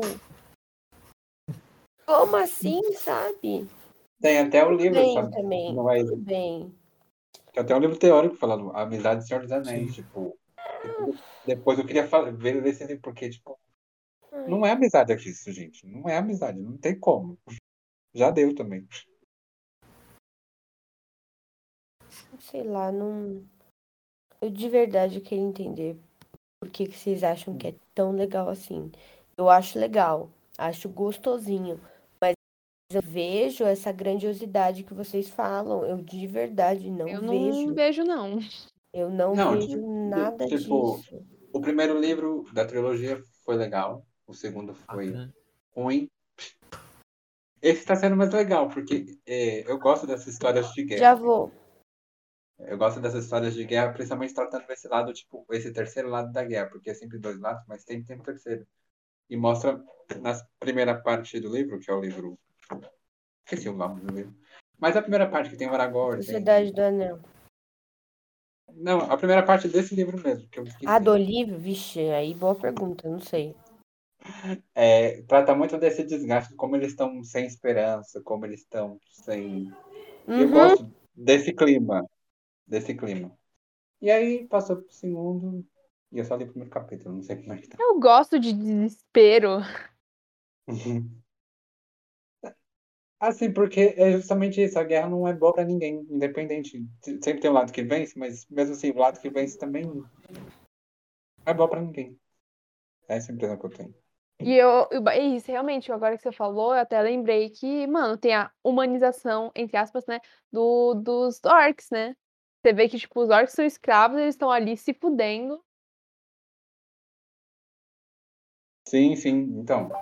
E mesmo que o, pra, pro orc é qual- comer qualquer merda serve, eles ainda prefe- preferem algo melhor, tipo, só que eles não têm acesso.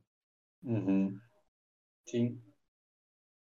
Gente, vocês entenderam o que aconteceu? Porque agora que ela falou dos orcs, agora que eu. Como é que eles começaram a se matar do nada, gente?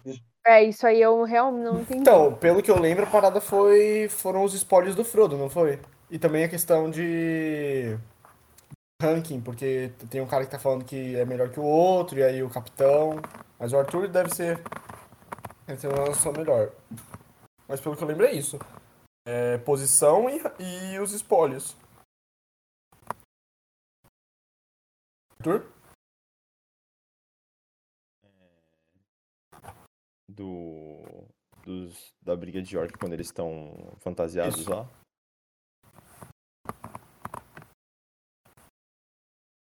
Cara, eu não, eu não sei não, mano. Sinceramente. Nem, eu nem, nem lembro porque eles começam a brigar. Não tem uma noia do Sam ficar, Mas assim, do Sam ficar lembra, fazendo vozinha tem essa também? questão de que existem o Uruks e o Doom, né? Existem duas raças diferentes de orc ali. E eu não, eu não, eu não sei se isso tem. Inclusive, cada comandante é de um. Então talvez É, um é gigante. Eu acho que o O Uruk. Uruk. O Doom eu não fazia a menor ideia que tinha o Doom. É, é, exato, né? Tem, tem dois gigantes Uruk, inclusive, né?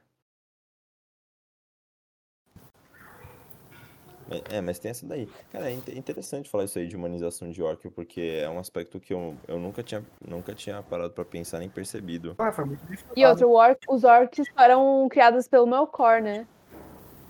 É, exato, exato. A ideia de, de humanizar orc me faz repensar muitas coisas, porque se- é porque assim, o maior, mano, a maior questão de orc, o maior que, tipo assim, quando as pessoas chamam o Tolkien de racista, elas não estão falando dos da, da- de galera de, né? de leste, de galera do sul. Eles estão falando dos orcs. Estão falando assim, nossa, os orcs são tratados como essa raça aqui, que não é humana, que não, não merece respeito, merece morrer, sabe? tribal, São é. puro mal, puro evil, tribal e, e escuro, né? E essa questão toda.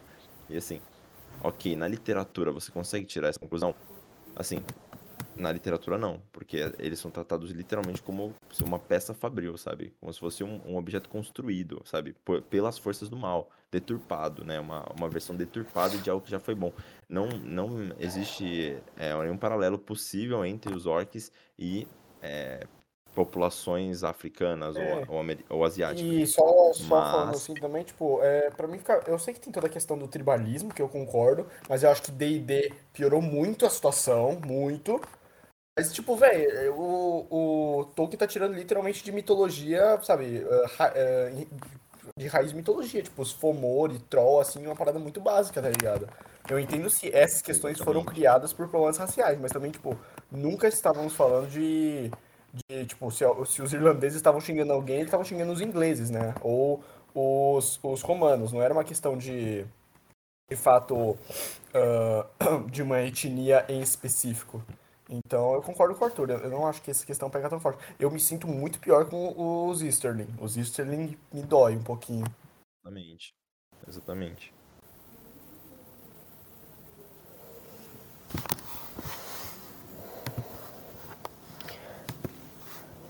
É, eu, eu não sei mais o que falar, acho que eu falei tudo já. Tá se divertindo, amorzinho? Tô, foi muito bom esse, foi bem bom. Eu gostei, não me incomodo com momentos mais contemplativos, de descrição que vai e voa. Pra mim foi tranquilo. Tipo, pra próxima semana, vocês prefeririam pegar seis capítulos e terminar o livro ou diminuir para o pessoal que não, não chegou no terceiro capítulo? Ah, mano, por mim eu termino o Ah, eu livro, porque eu não acho que não é que não é uma situação que nem a Sofia, ou, ou em outras que, tipo, tava faltando quatro capítulos, tipo, é diferente de um capítulo ou dois no máximo, então acho possível, E na semana do dia 20 eu não vou conseguir. tem problema. Então, não vou conseguir ler nada. É, no final de semana até dia 20, é isso que você falou? É, de, do dia 19 até o dia 24. Tá trabalhando pra Não, caralho. Então, domingo que vem, dá pra terminar o livro domingo que É, vem. porque o, o domingo que Uhum. vem é dia 18. Ah, beleza, tá falando pra pegar uma, uma semana de folga, então. Beleza. Ah, É, Nossa, é, é, e deixa um hiato aí enquanto a gente decide qual do Hemingway Exato, vai ler, coisa assim. Uhum. Pode ser. É, provavelmente eu também. Na próxima leitura eu acho que eu não vou estar porque eu não consigo, porque tem uma coisa pra fazer. Mas essa semana dá pra terminar. Reflete sobre Senhor dos Anéis essa semana. Pelo menos tu não vai ter uma Uhum. semana tarefada, porque daqui a pouco eu e a Su também vamos começar a ter que ver móvel. Então, É, eu já tô vendo, né? Faz umas Vmóvel? três semanas. Ah, caralho. Mas agora- a gente É, a decidiu a casa, gente- Arthur. A casa tá A gente decidiu, a casa está alugada. É a que a Lígia pegou? É, grande dia. Ah, ok, tá É, certo. certo. Eu faria a mesma coisa. a gente só precisa ah, comprar as coisas agora. Pra tudo. Olha, eu particularmente gosto de móveis rústicos e ou coloridos, né? Boa, Mas- Arthur, boa. E aquela casa, não a sei se a gente falou, Arthur, ela tem três quartos grandes e um quarto, odeio esse termo, um, um quarto pequeno, digamos. Um quarto doméstico. Certo. É, eu sinto que é um quarto de É, não, eu empregada. não queria Eu- falar porque- isso. É, não, mas eu vou explicar por quê. Eu sambei 30 minutos. Cara, Tem a porta da cozinha. Não, tem total, duas é. portas. É um quarto que ele dá pra E aí, lavanderia, tipo, então assim. É. É com É, certeza eles fizeram tudo pra ser um quarto de Mano, quão empregada. comédia é o Alec dando uma volta pra não ter que falar, falar a palavra. Aí a Sofia, eu, eu sinto. Mas é verdade. Bom, anyway. Mas. Não, pela localização é isso Ah, mesmo. total, é, é obviamente um quartinho de empregado. E aí é uma parada, tipo, é, aliás, nem, nem um quarto agora. Agora tá cheio de armário de cozinha, mas a gente vai tirar tudo, deixar lá. E aí vai ter um quartinho, mano. A gente bota uma cama e quem colar lá dá pra dormir, velho. Vai ser muito maneiro. Quarto de visita. Realmente vai virar um quarto de visita. sim, família. Vou Uma mandar pra depois as referências de Cozinha decoração pra que eu RPG, tive um estante da Evolukit. Seu sonho, né? Eu vou comprar, caralho. Sim, mano. É um sonho realizado. A porra é tão cara, Arthur. Mas vai, porra é vai durar minha cara. vida toda, é esse meu pensamento. Vai, é, então. Eu já. ah, não, é, eu nem vou discutir. Mas é caro. O bichinho é caro. Família, Mas é isso. ele quer, né? Obrigado como sempre. isso, Eu família. adoro as conversas com vocês, viu? Uhum. É, Lei.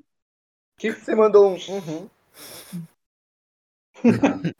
Não, é porque eu ia, eu ia terminar. Pra... Não, porque assim, a gente tirou pouco, mas deu pra, deu pra tirar bastante coisa, bastante assuntos. né? É verdade. Ah, Kevin, assim, eh, você, você foi nas, outras, nas últimas duas? Na última você não tava, né? Não, Não, tava a- deu confusão aqui. Eu brinquei As com a desse livro tão, tão melhores a do terceiro, né? Tá, tá, tá Rendendo. rendendo mais. Não, então, esse é o meu. Eu percebi que, independente, eu eu ainda não terminei, mas tipo, esse aqui é o meu favorito. Porque ele tá mais fluido. Não, é. O, Eu falei pra você, livro lembra 5 que é eu muito falei? bom, mano. O livro 5 é bem bom. Lembra que eu falei no final do segundo que vocês iam gostar mais do terceiro? E eu Eu- gostei. é, o Vitor- mano, o Vitor falou, o terceiro é o melhor. Aí eu falei, ah, Vitor, eu acho que não, eu prefiro os outros. E, mano, hum, eu estava enganado. Errado estava. Sim. Tá vendo? Tipo assim, por mais que você agora separou, provavelmente vai juntar, porque tem que concluir aquela parte das águas, porque eu acho muito Deus Ex Machina aquelas águas chegando, mas. E todo mundo acha, né? Todo mundo fora da internet, todo mundo acha que as águias deles são muito Deus Ex Machina, mas. Eu gostei bastante, sim. Que nem você falou do, do Pippin falando que que ele tá se sentindo muito na história do Biba, mas naquele momento eu, eu vejo que ele tava muito feliz porque essa história é dele também. Então, ele tomou o protagonismo naquele momento. Então, foi, foi legal, uma cena bonita, assim, eu achei. É, é bem isso, essa é a minha história, não a história dele, né? Eu gosto, mano, eu Uhum. gosto muito dessa noção de dos, dos hobbits, de deles escutaram a história a vida inteira deles, sabe? Sobre Uhum. bem, sobre mal, sobre guerra, e agora eles estão lá. Eu gosto muito. O Uhum. monólogo do Sam no segundo livro, sobre é, que o Sam fala que o Frodo de- de- decide desistir, né? Aí o Sam vai lá e fala que é pra lutar pelo que ele se sente como quando a gente, quando eles eram crianças, e escutavam histórias sobre é, Uhum. guerras e sobre grandes heróis e que às vezes eu lembro dessa frase porque é muito linda. Fala que aí ele não queria é, ouvir o final da história porque como poderia ter um final feliz, né? E aí Uhum. e, e que ele se sente desse jeito e mas esses heróis tinham no que se segurar, né? Eu Frodo perguntou e o que nós nos seguramos. Aí o Frodo- o Sam fala nas coisas Verdade boas do lá, mundo, mano. Eu é acho, foda, eu acho, foda. mano. Eu fico, mano, eu- sabe, porque todo mundo tem esses momentos na vida em que a gente só quer, tipo, desistir, sabe? Mas Senhor dos Anéis E é. essa noção de no que você se segura é me pega forte. Ai, gente, os Tá chorando? filmes são muito bons. Não tô não. O Arthur, o Arthur ele, ele. Mas foi bonitinho, parabéns. Foi Que bonitinho. bonitinho. Que coisa mais fofa. Isso, família. Que fo- Não, essa cena é boa demais mesmo. Uhum. Como É, sempre, o Sam é carregando no toda a saúde psicológica do time. Não, no, no filme ainda eles fazem uma montagem paralela, né, da, do Pippin indo pra guerra. É, tipo, então. O Pippin não, o Merry, né? Porque, tipo, o que que é o Merry numa guerra entre orcs e Gondor, né? Tipo, o Merry é nada. O Merry tá lá, firme e forte. Uhum. Belo, esbelto. Mas é isso, gente. Enfim.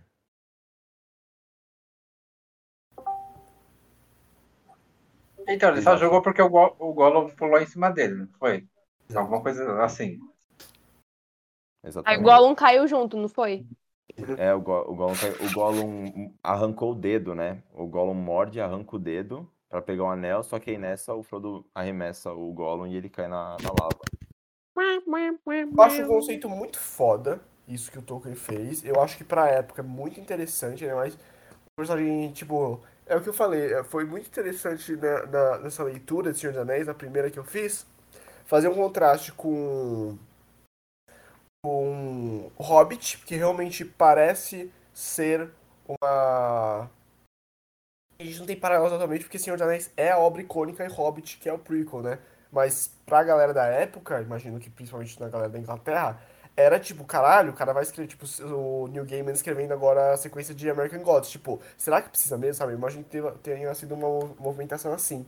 Então funciona muito, de maneira muito interessante com o contraste com o Bilbo, com toda, e toda a questão de conto de fada, né? Que a gente tava, tipo, a Galadriel com certeza é um paralelo com a fada madrinha, sabe? Existem esses recortes muito específicos que o Tolkien modernizou, entre aspas. Então, o, o fato, tipo, o parágrafo de, tipo, isso acontece na história, eu acho muito interessante. O desenvolvimento eu acho um pouco mal ajambrado. E eu acho que nem funciona direito no filme também. Talvez seja pela carinha do Elijah Wood ser muito. Sabe, uma pessoa agradável. Mas eu, eu, eu gosto muito da ideia, eu acho muito foda. Ah, boa parte da aplicação eu acho interessante da paranoia, mas o momento que o Frodo vira e fala que ele vai virar o Senhor do Anel, eu não compro a ideia. O que, que vocês acham? Eu nem- não foi marcante o suficiente nem pra eu lembrar disso. Não, eu acho. É, eu vou da mesma linha do Alec. Tipo, a construção é boa durante os três livros. Só que em alguns momentos eu achei meio abrupto. Tipo, é, não- é, quando, quando a Anel cai, o Gollum cai, tipo, uma linha. Ele já mudou. Ah, eu já voltei a ser o Frodo normal. Tipo, É, isso, isso é Tipo, assim, não tem um arco de redenção per se, né? O Frodo só, Uhum. tipo, ele é descorrompido. Uhum. não, mas é eu, eu eu não sinto. gosto de, dessas histórias onde, tipo, que nem aconteceu em Doutor Estranho, que, tipo, ah, ele não é do mal, é que o item corrompeu. Ah, pau no seu cu, né, mano? Tipo, Não, mas, mas eu acho que, essa, que a questão é que existe um mal dentro de todos nós, sabe? É só que os hobbits, por viverem uma vida é, pura, né? Uma vida esto- quase estoica, eles têm essa maldade muito mais, muito, muito menor dentro deles, muito menos cobiça, entendeu? Por, pela relação com a terra e tal. Então, teoricamente, os hobbits são perfeitos, né? E aí, o, mas aí o Frodo, nesse momento final, ele falha porque existe ainda algo de ruim dentro dele, sabe? E eu acho que quando a gente fala sobre o que isso significa pro personagem do Frodo, é um pouco mais. É, realmente é, é muito abrupto. Mas quando a gente pensa sobre o que isso significa pro Sam, eu já acho que não é, sabe? Porque, tipo, esse livro inteiro o Sam é o protagonista, sabe? de- dessa parte. E no final é muito fica ainda mais claro de como o Sam é o, o Sam que encerra a história, sabe? Então eu acho que. Qu- Quanto a- ao, ao, tipo assim, o Frodo falhou, mas pô, o Frodo só não conseguiu chegar lá por causa do Sam, sabe? Eu acho que é mó legal.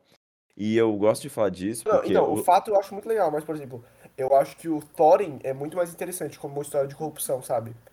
Isso é um tema muito da importante no doença lá Tolkien. do dragão. Isso, exato. Porque, tipo assim, isso tem Silmarillion, isso tem Filhos de Húrin, isso sabe, tipo, corrupção, poder, tipo, obviamente é um tema muito genérico pra assim, mas eu acho que é um tema que o Tolkien se interessa muito. Eu não sei o paralelo na vida dele pra isso tornar um tema tão relevante, mas assim, são pontos focais de todas as histórias. É, eu, eu gosto, de- eu gosto especifica, especialmente dessa cena, porque pra mim é um, é um dos melhores foreshadowings da literatura. E eu, eu, falei isso pra vocês, e o Sam fala isso pro Frodo hum, depois da cena também. Ele fala, lembra quando o Sim, Gandalf falou da sim. parada? Que é o quê? O, o Bilbo poderia ter matado o Gollum quando ele teve a chance, quando ele estava invisível lá no capítulo Chalas no Escuro. O Bilbo não o matou por pena, porque ele olhou aquela criatura e ele sentiu empatia por ela. E aí a gente tem essa história que aí depois o Bilbo, o Gollum volta no eh, Sociedade do Anel. E aí o Gollum fala, por que a gente não... O Frodo fala, por que a gente não mata esse, esse bicho asqueroso seguindo a gente? E o Gandalf fala que não, deve- não devemos matar, tipo assim, você como mortal, quem você acha que é pra decidir se alguém vale, é, merece viver ou não, sabe? Você não tem esse poder, você não deveria tê-lo, pelo menos, sabe? Aí ele fala que o guerreiro não é o cara que mata mais pessoas, mas o que poupa mais vidas, né? É que é Então, que Nossa, é Frodo bem, bem o, o Thorin. Thor? Nossa, é, Sim. exatamente. Não Verdadeiro guerreiro. Verdadeiro guerreiro, total. Não usa espada. Eu acho que a cena, inclusive, é literalmente o, o, o. Não sei como é em inglês, né? Mas é, o Frodo fala: Que pena que o tio Bilbo não o matou. Aí o, o Gandalf responde: Pena? Pena foi o que salvou ele, sabe? E aí o. E aí, tipo, no final das é muito contas. Não, no final das contas, é, o, o Sam fala isso depois. Se o Bilbo tivesse matado o Gollum, como você falou que, que ele deveria ter sido feito, nesse momento, a Terra-média teria sido perdida, sabe? É porque uma pessoa teve empatia que chegamos nesse ponto, sabe? Eu acho isso muito legal. É, e no próprio. No próprio. É, Retorno do Rei, o Gandalf na página que marquei, ele fala alguma coisa tipo, que o Gollum vai se trair. Isso, tipo, Sim, ah, Entendeu? Nossa, mano, a frase é muito boa. Eu queria lembrar qual é, mas, tipo, é, Eu vou pegar a- o livro aqui porque eu marquei, aí eu sei qual que é o livro. que faz o, o bem, o aquele que faz o mal, às vezes faz o bem, sem, mesmo sem querer, não é uma coisa assim? Cabeça, não sei, gente.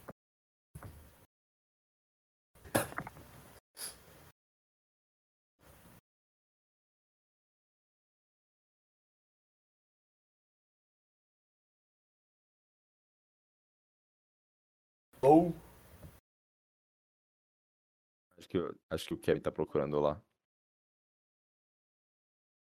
Voltei. É, Eu até marquei porque é muito boa a frase. É, Vamos nos lembrar de que um traidor pode se trair-se a si mesmo ao fazer o bem que não pretende. Pode É. ser assim algumas vezes. Boa noite. boa noite. Nossa, vai fazer uma, fazer uma figurinha pro zap, hein? É, Se recusa, se recusa a argumentar, Boa noite. Vamos argumentação e vai embora. Isso é bom mesmo, né? Porque, também tipo, isso, ele, ele queria tanto da- a ganância do anel que ele acabou se traindo e caindo junto, né? Uhum. É, e a gente fala muito sobre a essência do mal, mas, sei lá, eu sinto nessa fase um pouco, tipo, de essência do bem, sabe? Tipo assim, existe um, um pingo de bem também, tipo, nesse conceito cristão, sabe? De bem que em todos nós. Sim. Bom, beleza, a gente já pode avançar agora pro que interessa, que é o expurgo do condado, né, gente? Não, eu só queria falar uma coisa que eu acho muito maneira que o livro fez, e eu acho uma escolha péssima que o filme fez, que é, no livro, o ponto de vista de acordar é do Sam. Isso eu É, acho muito verdade. foda. Tipo, realmente troca a mão completa na narrativa de quem é o protagonista, e é o Sam acordando, e as pessoas, sabe, tipo, realmente, tipo, existe uma valorização mais forte desse ponto de vista, e eu não entendo qual seria uma motivação de se inverter isso. Mas eu, eu gosto muito, gosto muito. Gente, é, tem o expurgo no filme? Eu não lembro. Não, graças a Deus. Não, porque. Cara, Porque é real, quando, quando eu terminei, quando eles jogaram o negócio lá, o anel no, em Mordor, e, porra, acabou, acabou a guerra. E eu falei, mano, como é que tem mais uns 500 Como tem seis páginas aqui? Ah, Então, isso que eu ia começar a falar, tipo, já, já começa no capítulo, muitas despedidas. E aí, tipo, vai se despedindo de cada núcleo, assim. E Isso Ai, é bonito. adoro. eu achei- Isso eu Adoro. achei interessante. Tipo, Não, é Adoro. bem legal.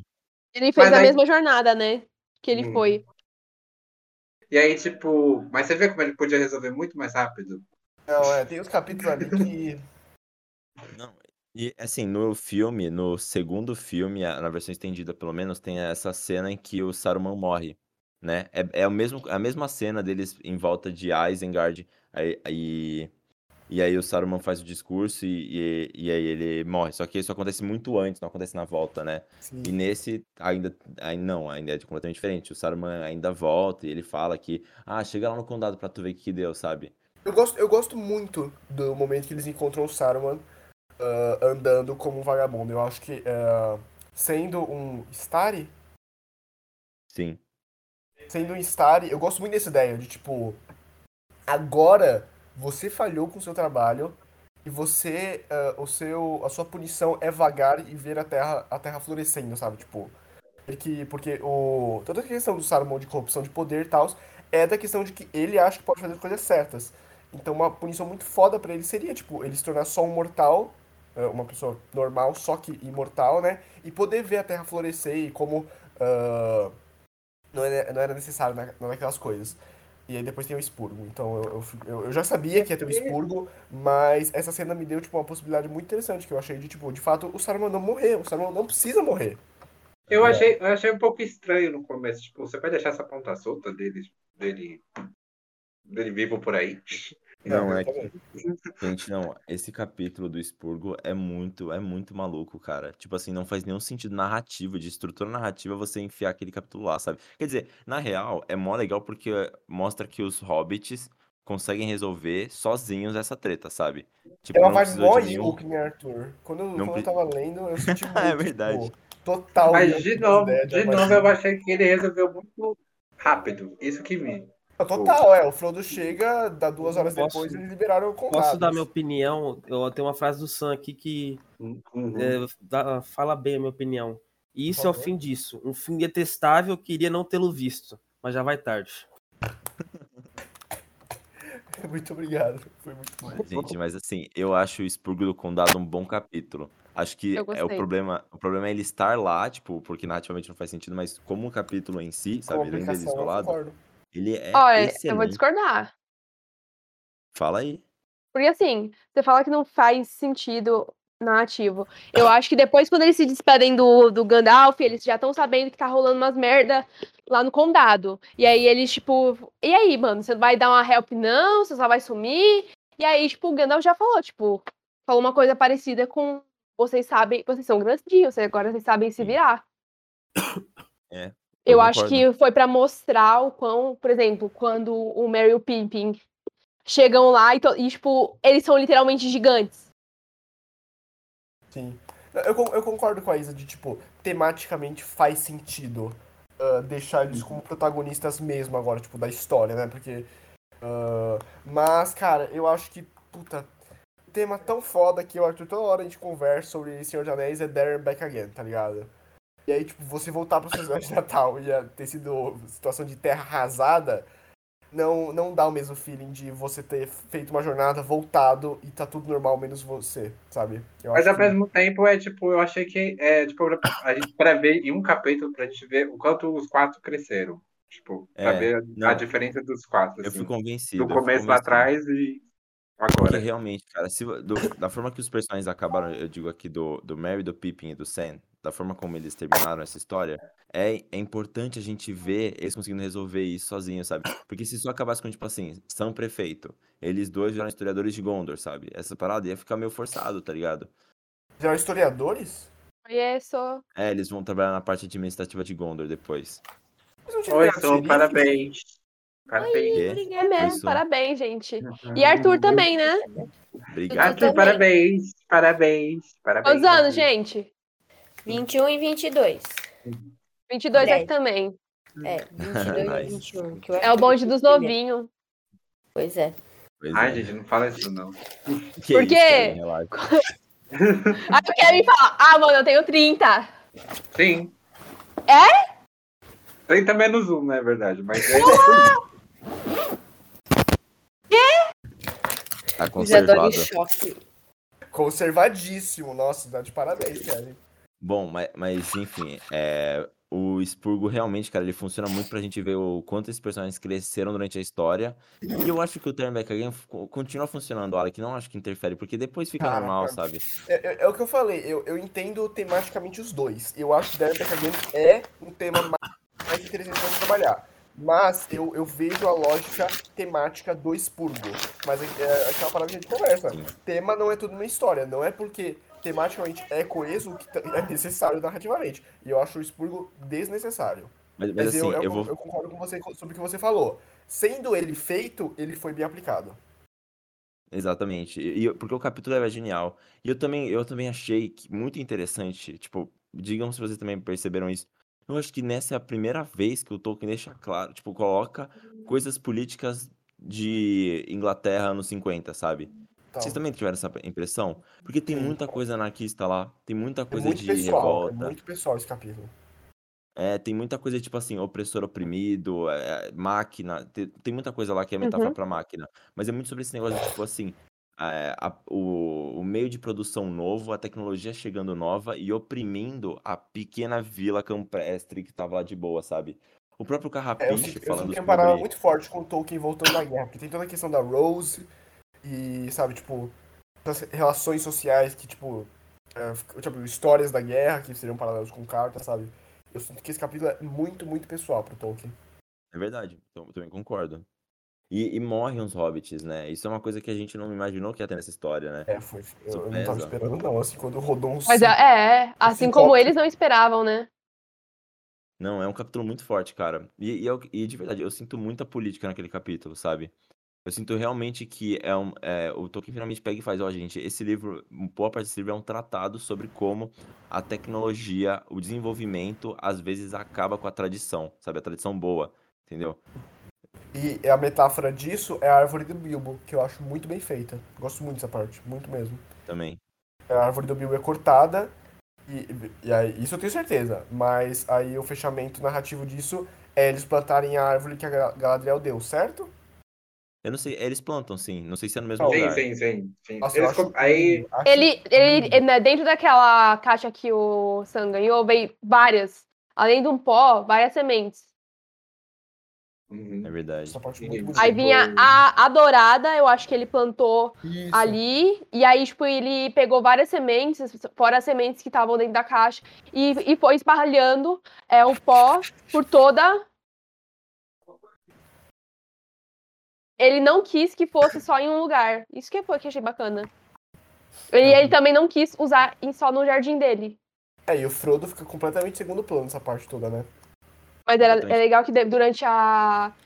Tem alguma parte dessa. Que, tipo, ah, o Merry e o Pippin estão lá, tipo, cavaleiros fodões, indo buscar a galera pra luta, o Sam também. E o Frodo ajuda da forma que ele pôde. E ele É, foi, e- tipo, mais pacifista. O maluco tá mal, é, o Frodo tá É, mal. Mas a, a parada do Frodo desse final é, é assim: algumas cicatrizes nunca se curam, né? Eu acho que essa frase sum- sum- é, sumariza o que é o final do Frodo, porque o Frodo nunca se recuperou dessa história. Ele nunca se recuperou dessa viagem, sabe? Literalmente, a tipo, o Tolkien escreve literalmente que a ferida que ele teve lá no Amon Sul, né?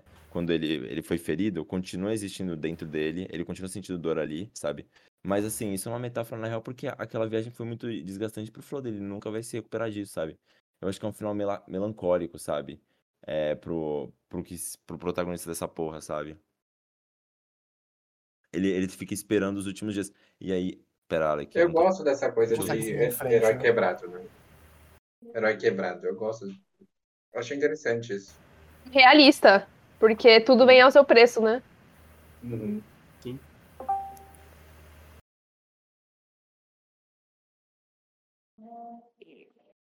Enfim, gente, é, é muito sofrido. O Frodo sente que ele é um fardo agora, né? Que ele é um estorvo na vida do Sam. Nossa, é, tem toda essa parada, né? Puta, isso é foda. E, e aí, mano, a men... e, aí, tipo assim, qu- quando vocês falavam de que o Frodo e o Sam não eram amigos de verdade, sabe? Eu, eu, eu não queria também simplesmente chegar e, e meter um spoilerzão assim gratuito, mas de- tipo, o Frodo literalmente deixa as últimas páginas da história da vida dele em aberto pro Sam completar, sabe? Ele literalmente, cara, quem pode dizer quem eu fui como homem, sabe? Como hobbit, é esse cara aqui, sabe? Ele que vai terminar essa história. É sobre ele, sabe? Eu acho isso muito lindo, cara. Muito lindo. E aí, e aí esse encerramento, cara, de verdade, o que mais me pegou é esse encerramento do Frodo se despedindo e o Sam voltando, sabe? E o Frodo fala, você não pode ser meios, você agora tem que ser um inteiro, né? Não, é, não, assim, vamos falar aqui. Eu gosto muito da porção final, mas eu não acho a escrita bonita. Eu acho muito bonito tematicamente, mas eu, tipo, não acho que, tipo, ah, quando eles pegam, tipo, sabe, as coisas acontecem e tá tudo bem. Mas o parágrafo do Frodo se despedindo, puta que pariu. Mano, é de fuder, é de fuder mesmo, assim, é tipo, Eu- Eu meio que, eu quebrei também, mano. é absurdo, é absurdo. Aquele parágrafo, tem sequela e foda. E é o que o Arthur falou, mano, é muito foda. É, ai, é muito bonito. Não, cara, toda, toda aquela cena que o, Sô, você tá mutada. Acho que ela tá falando com os pais dela. Ah, tá. Toda aquela cena em que o. Mano, o Sen é convidado, aí o Sen vai lá e, tipo, o Sen é prefeito, né? O Sen tá tipo, mano, eu não, eu não tenho tempo pra ficar aqui cuidando do Frodo mais, sabe? Mas ele faz porque é amigo, né? Amizade. Aí chega lá e ele fala: Olha, Frodo, você tá quase terminando o livro, falta só três páginas aí, sei lá. Aí o Frodo fala: É, Sen, essas páginas você que vai escrever. E aí o Sen não entende direito, né? Até o Frodo fala que ele tá indo pros portos, né? E aí tem essa, esse puta período em que, inclusive, mano, deve ter. Mano, eu imagino o Sen voltando sozinho, né? Ainda bem que ele nem. É, os então, foram É isso que eu fiquei pensando. Eu falei, caralho, mano. Voltou. Mentira, ele não volta sozinho, porque, ele, porque é. E que- Pippin. Não, Sempre. o Mary e o Pippin né? apareceram, né? Mas se não fosse o caso, mano, imagina, É, mano, muito três fofo que o Frodo ele voltando. não quer falar, aí o Sam descobre, mas ele deixa, ele deixa tipo, subentendido pros três, pra nenhum dos três voltarem sozinhos. Isso é muito fofo. Isso é muito legal. E aí o. Enfim, cara. E aí essa questão. tenho uma dúvida, Arthur. Pode falar. Por que o Se eu Radagast não vai? O Radagast, por que que ele iria? Porque a parada é. ah, ah, o Gandalf, ele fala que ele tá voltando porque ele completou a missão dele na Terra-média, certo? Ele foi o único Stari que conseguiu completar. Tipo, o Mago Azu- os Magos Azuis era uma merda lá, ah, o Saruman. Mas, tipo, o Radagast. É o mais doidão lá. É, o Radagast é o dos, é o dos É. animais, né? Tipo, eu não entendi por que ele. Porque a missão dele falhou. É, cara, assim, eu não, eu não posso te. Eu não sei profundamente, tipo, o paradeiro do Radagast, mas a impressão que eu tenho é que o. É, essa galera que volta é muito a galera que tava envolvida na história dos anéis, sabe? Tipo, a, a questão é, tipo, todo mundo que é envolvido nessa treta dos anéis de poder tem que sair pra, pra Terra-média viver a partir disso agora, sabe? Tipo, vocês também têm essa impressão? Porque, inclusive, o Legolas e o Gimli voltarem juntos depois, me passa essa impressão também, sabe? Concordo. Cara, nessa E parte eu não tenho opinião, não. E, e por que que o Frodo teria que voltar também, né? Por que que o Frodo iria pra, pra Valinor? Mas eu acho que o Frodo é essa parada, tipo, a vida dele já foi, sabe? É bem no sentido que a gente conversou de, tipo, o Frodo é impossível ele superar o que aconteceu. A vida dele ficou lá. O Frodo não é uma pessoa que a gente esperaria ah, montar família e tal, tipo, com ele, né? Queria, né? Então é por isso que. Isso que ele decide que ele tem que morrer, entre aspas, né? Sim. Não, eu, tipo, no sentido metafórico, sim, mas assim, no sentido é, de, de lore da história, por que que seria importante o Frodo, como, tipo, um hobbit ir pra Valinor, né? Mas assim, eu não sei do Radagast não, mano. Fica essa pra gente ver depois. Eu vou dar uma pesquisada depois. Bom, aí. Depois disso, já, fech... já no fechamento. Quer falar uma coisa, mozinho? Oi, gente, tá uma loucura aqui. é, hum, por enquanto eu não quero falar nada, não. Eu só preciso avisar uma coisa você, amor. Em relação aos elétricos, acho bom a gente fazer a compra amanhã em Cal, tá? Por quê? Tá difícil? Tá, eu sozinha tá foda. Por quê? Porque tá foda, não consigo. Aparece coisa. Não quero falar sobre isso agora. É, não, gente, tá de boa. Eu tô mais ouvindo, mas tô prestando atenção.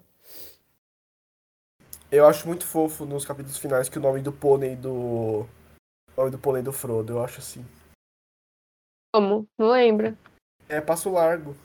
Ah, Cara, que bom que você falou de pônei, porque o Bill, o Bill! caralho, O bicho o meu voltou. rendeu, mano. Pensa num pônei que rendeu esse aí, mano.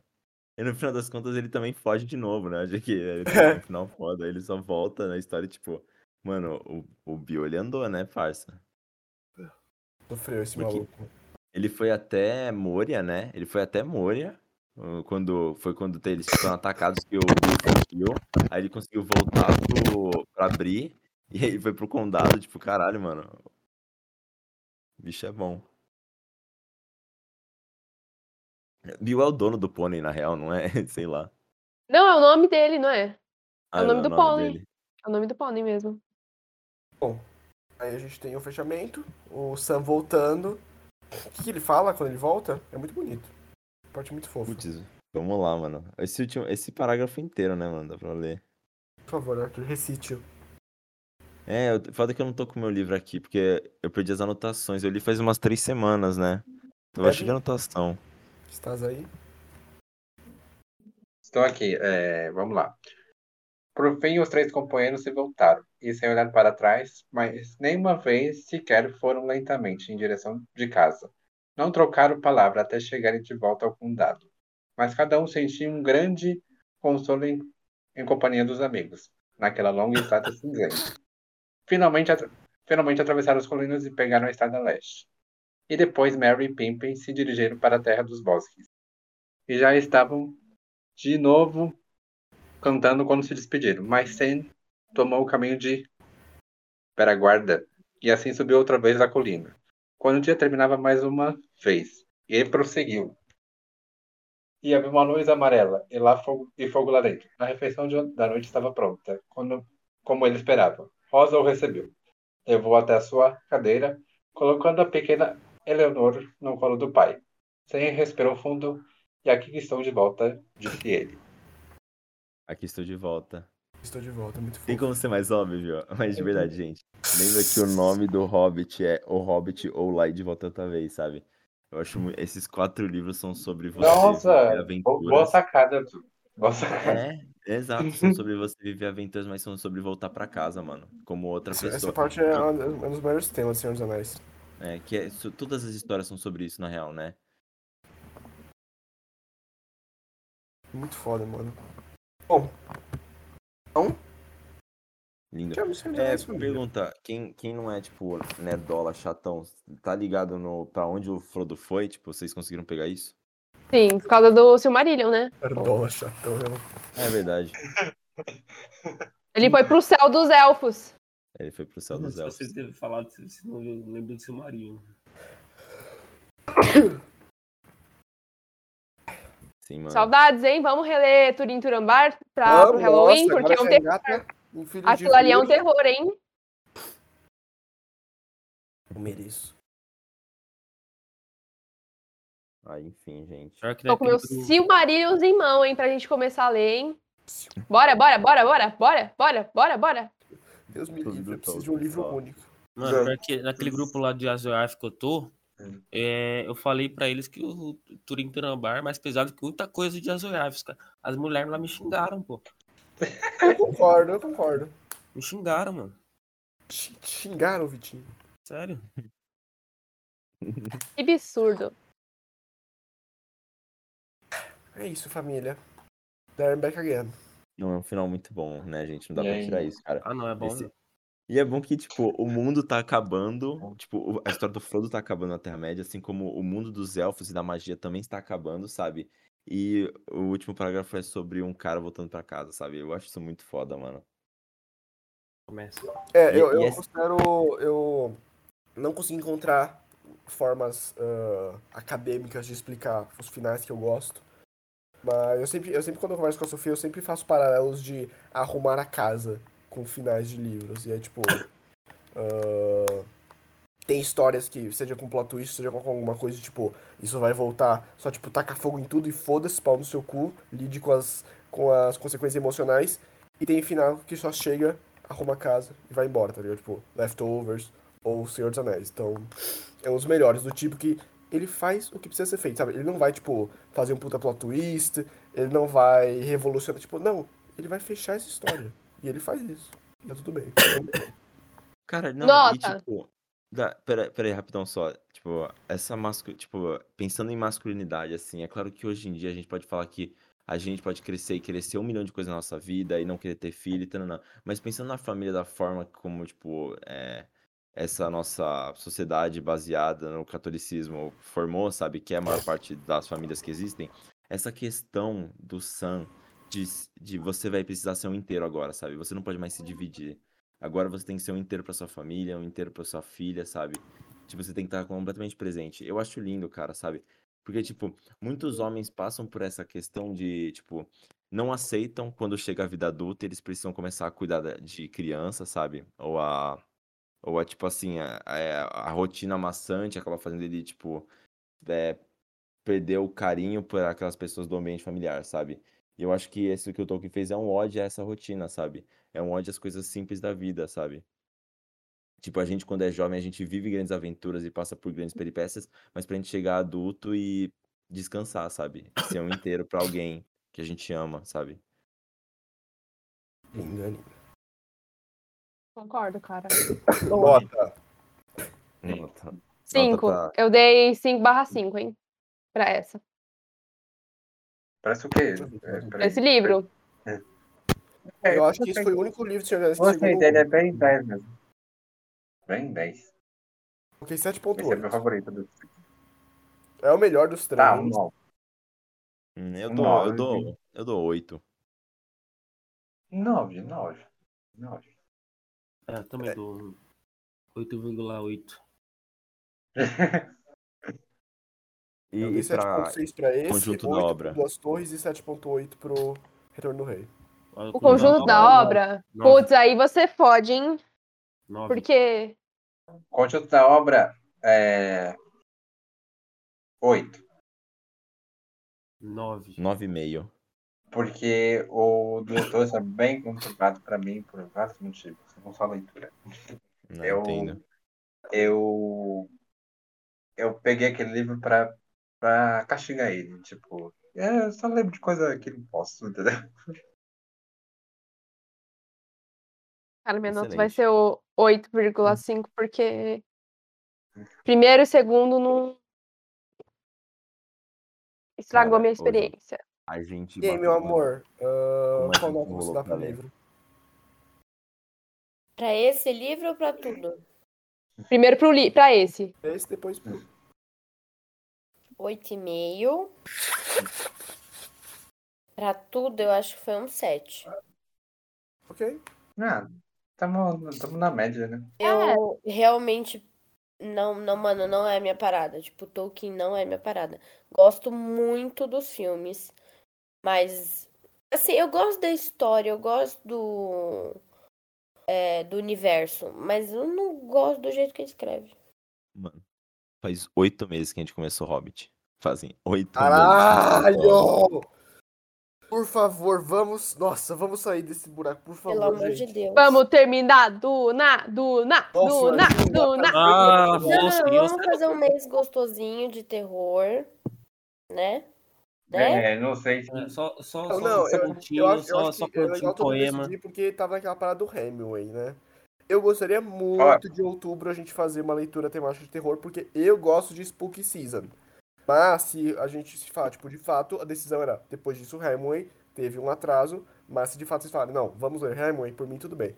Eu votaria e a gente Ah. pegar algum livro de terror. Também. Mas não livro, Eu mas eu- uns, uns ah, que nem a gente fez ano passado, pô. Então, uns mas ano é. passado não rolou, Vitinho. Pra mim também não rolou, pra mim foi É porque a gente leu assíncrono, tipo, a gente não leu as mesmas coisas. É, tipo, a gente Foi meio opcional, foi opcional. Eu não consegui me investir emocionalmente porque eu tava lendo, tipo, um livro a cada semana. Então, tipo, personagem. Ah, sabe, tipo, eu não conseguia entrar na história. Então eu acho que seria legal ou pegar um livro grande que vai durar todo mês. Por exemplo, Frankenstein, é, Drácula. Pô, isso aí é terror. É considerado terror. Eu, eu votaria em É que pegar. Frankenstein não funciona mais, né? Fim. É você a desculpa perfeita. Drácula é a desculpa perfeita pra eu comprar aquele livro Dark Side. Então eu vou de Drácula. Ai, gente, já foi. Vamos. Vou de Frankenstein porque eu te- já tenho aqui. Eu já Médico e Frankenstein o monstro passado. pode até ser, mas eu, desculpa, Cara, não é que vou e Monstro é muito curto, É né? uma coisa moderna. Eu, eu votaria em contos de terror, porque eu já tô lendo um livro vai tudo rolar, e não. eu não posso parar ele, eu não posso parar ele. Então, assim, eu votaria em contos, entendeu? Então, eu acho que É Médico e Monstro é muito curto, embora seja, seria uma maneira assim, sabe? Qual que é Eu votaria em Cemitério Maldito. Que Qual isso? que é o cemitério maldito? É o do eu também. King. Não, É, bora então, ler. É o, é o dele, né? Eu Bora ler também, Acampamento né? É o Fantasma. Bora ler Goosebumps. Goose Bumps, Acompanhando Fantasma. É, do Ah, Bumps. é, então, Mas isso é realmente dá medo? Oh, Porra, quando, eu- quando eu li pela primeira vez com meus 9 anos de idade, eu me cagava. Ah! Ah, você é Ah. Agora é engraçado. Quando eu vou ler aqui, eu, eu racho, racho o bico. Mas Tá. Não, eu quero assistir. Eu quero ler uma coisa de que realmente me deixe. Mas esse é o ponto, tipo assim, você não vai ter medo com o Frankenstein ou Drácula, isso eu te dou certeza, tá ligado? Não, mas assim, ó, do- da questão do Frankenstein, né? As questões sociais que estão envolvidas na história. Não, não, De, Frankenstein tipo- eu, eu li ano passado, tipo, eu gosto de Frankenstein, eu genuinamente gosto, o Arthur tem mau gosto. A Frankenstein não funciona como terror hoje em dia, né? Eu mais não- é, não científica.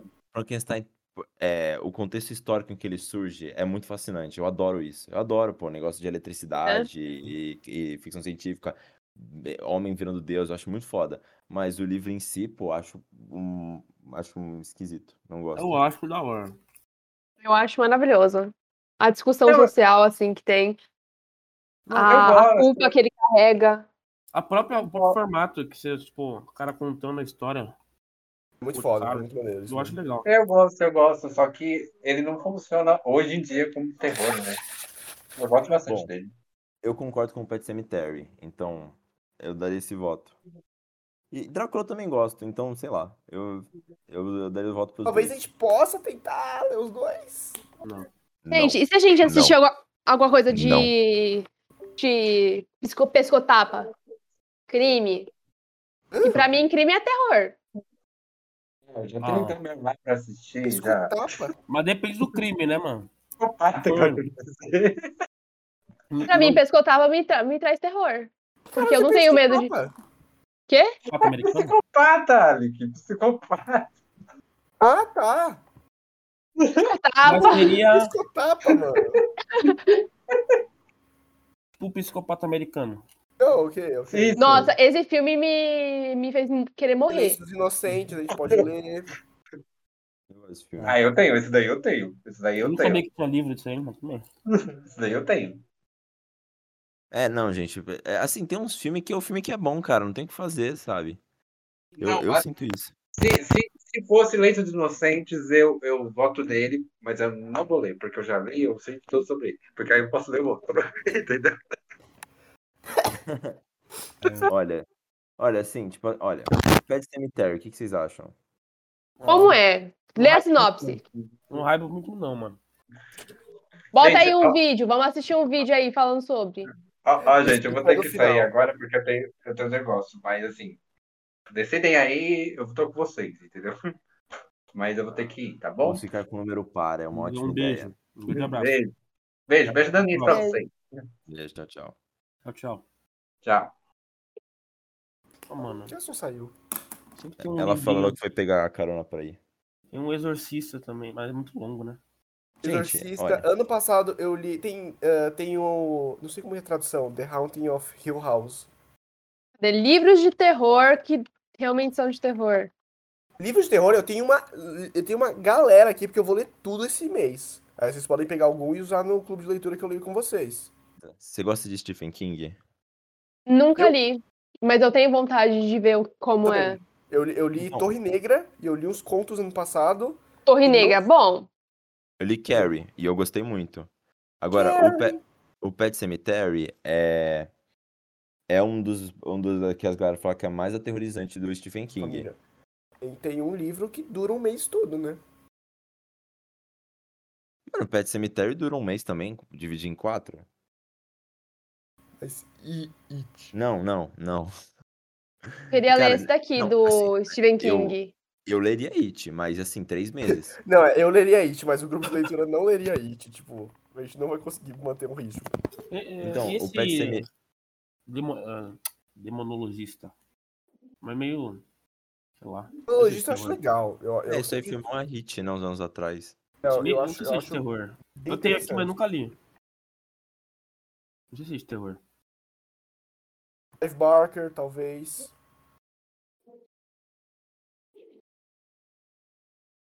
Brasileiro tem Ultra Carnem pra ler. Ah, é Demologista é série. Esquece.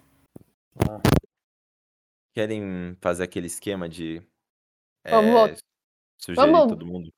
É, vamos pegar. Bom, minha sugestão é Será que aquela. Ô, ô, Vitor, será que Hum. aquela lista não tem um de terror? provavelmente, dá uma olhada. Tem Dorian Gray, né? Arthur. É, é curto, eu, eu voto. Qualquer chance Mano, é curto. tem de colocar Dorian Gray, ele bota. Mas é curto. Eu gente, ver. mas eu não quero ler. É, Esse é o meu problema. Eu não quero ler uma coisa curta, porque senão eu não vou me investir na história. Calma Mas aí, se vou eu Dorian Gray, eu vou eu leio Dorian Gray, não tem nenhum problema. Só tô falando minha opinião.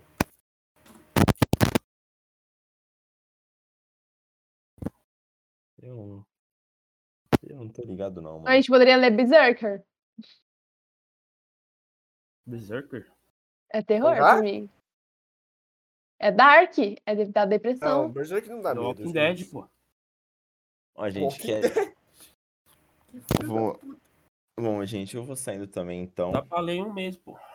A gente sugere lá no grupo que, o que cada um quiser, beleza? Beleza, mano. Beleza, então. Um beijo, gente. Um beijo. Valeu, até semana que vem. Até.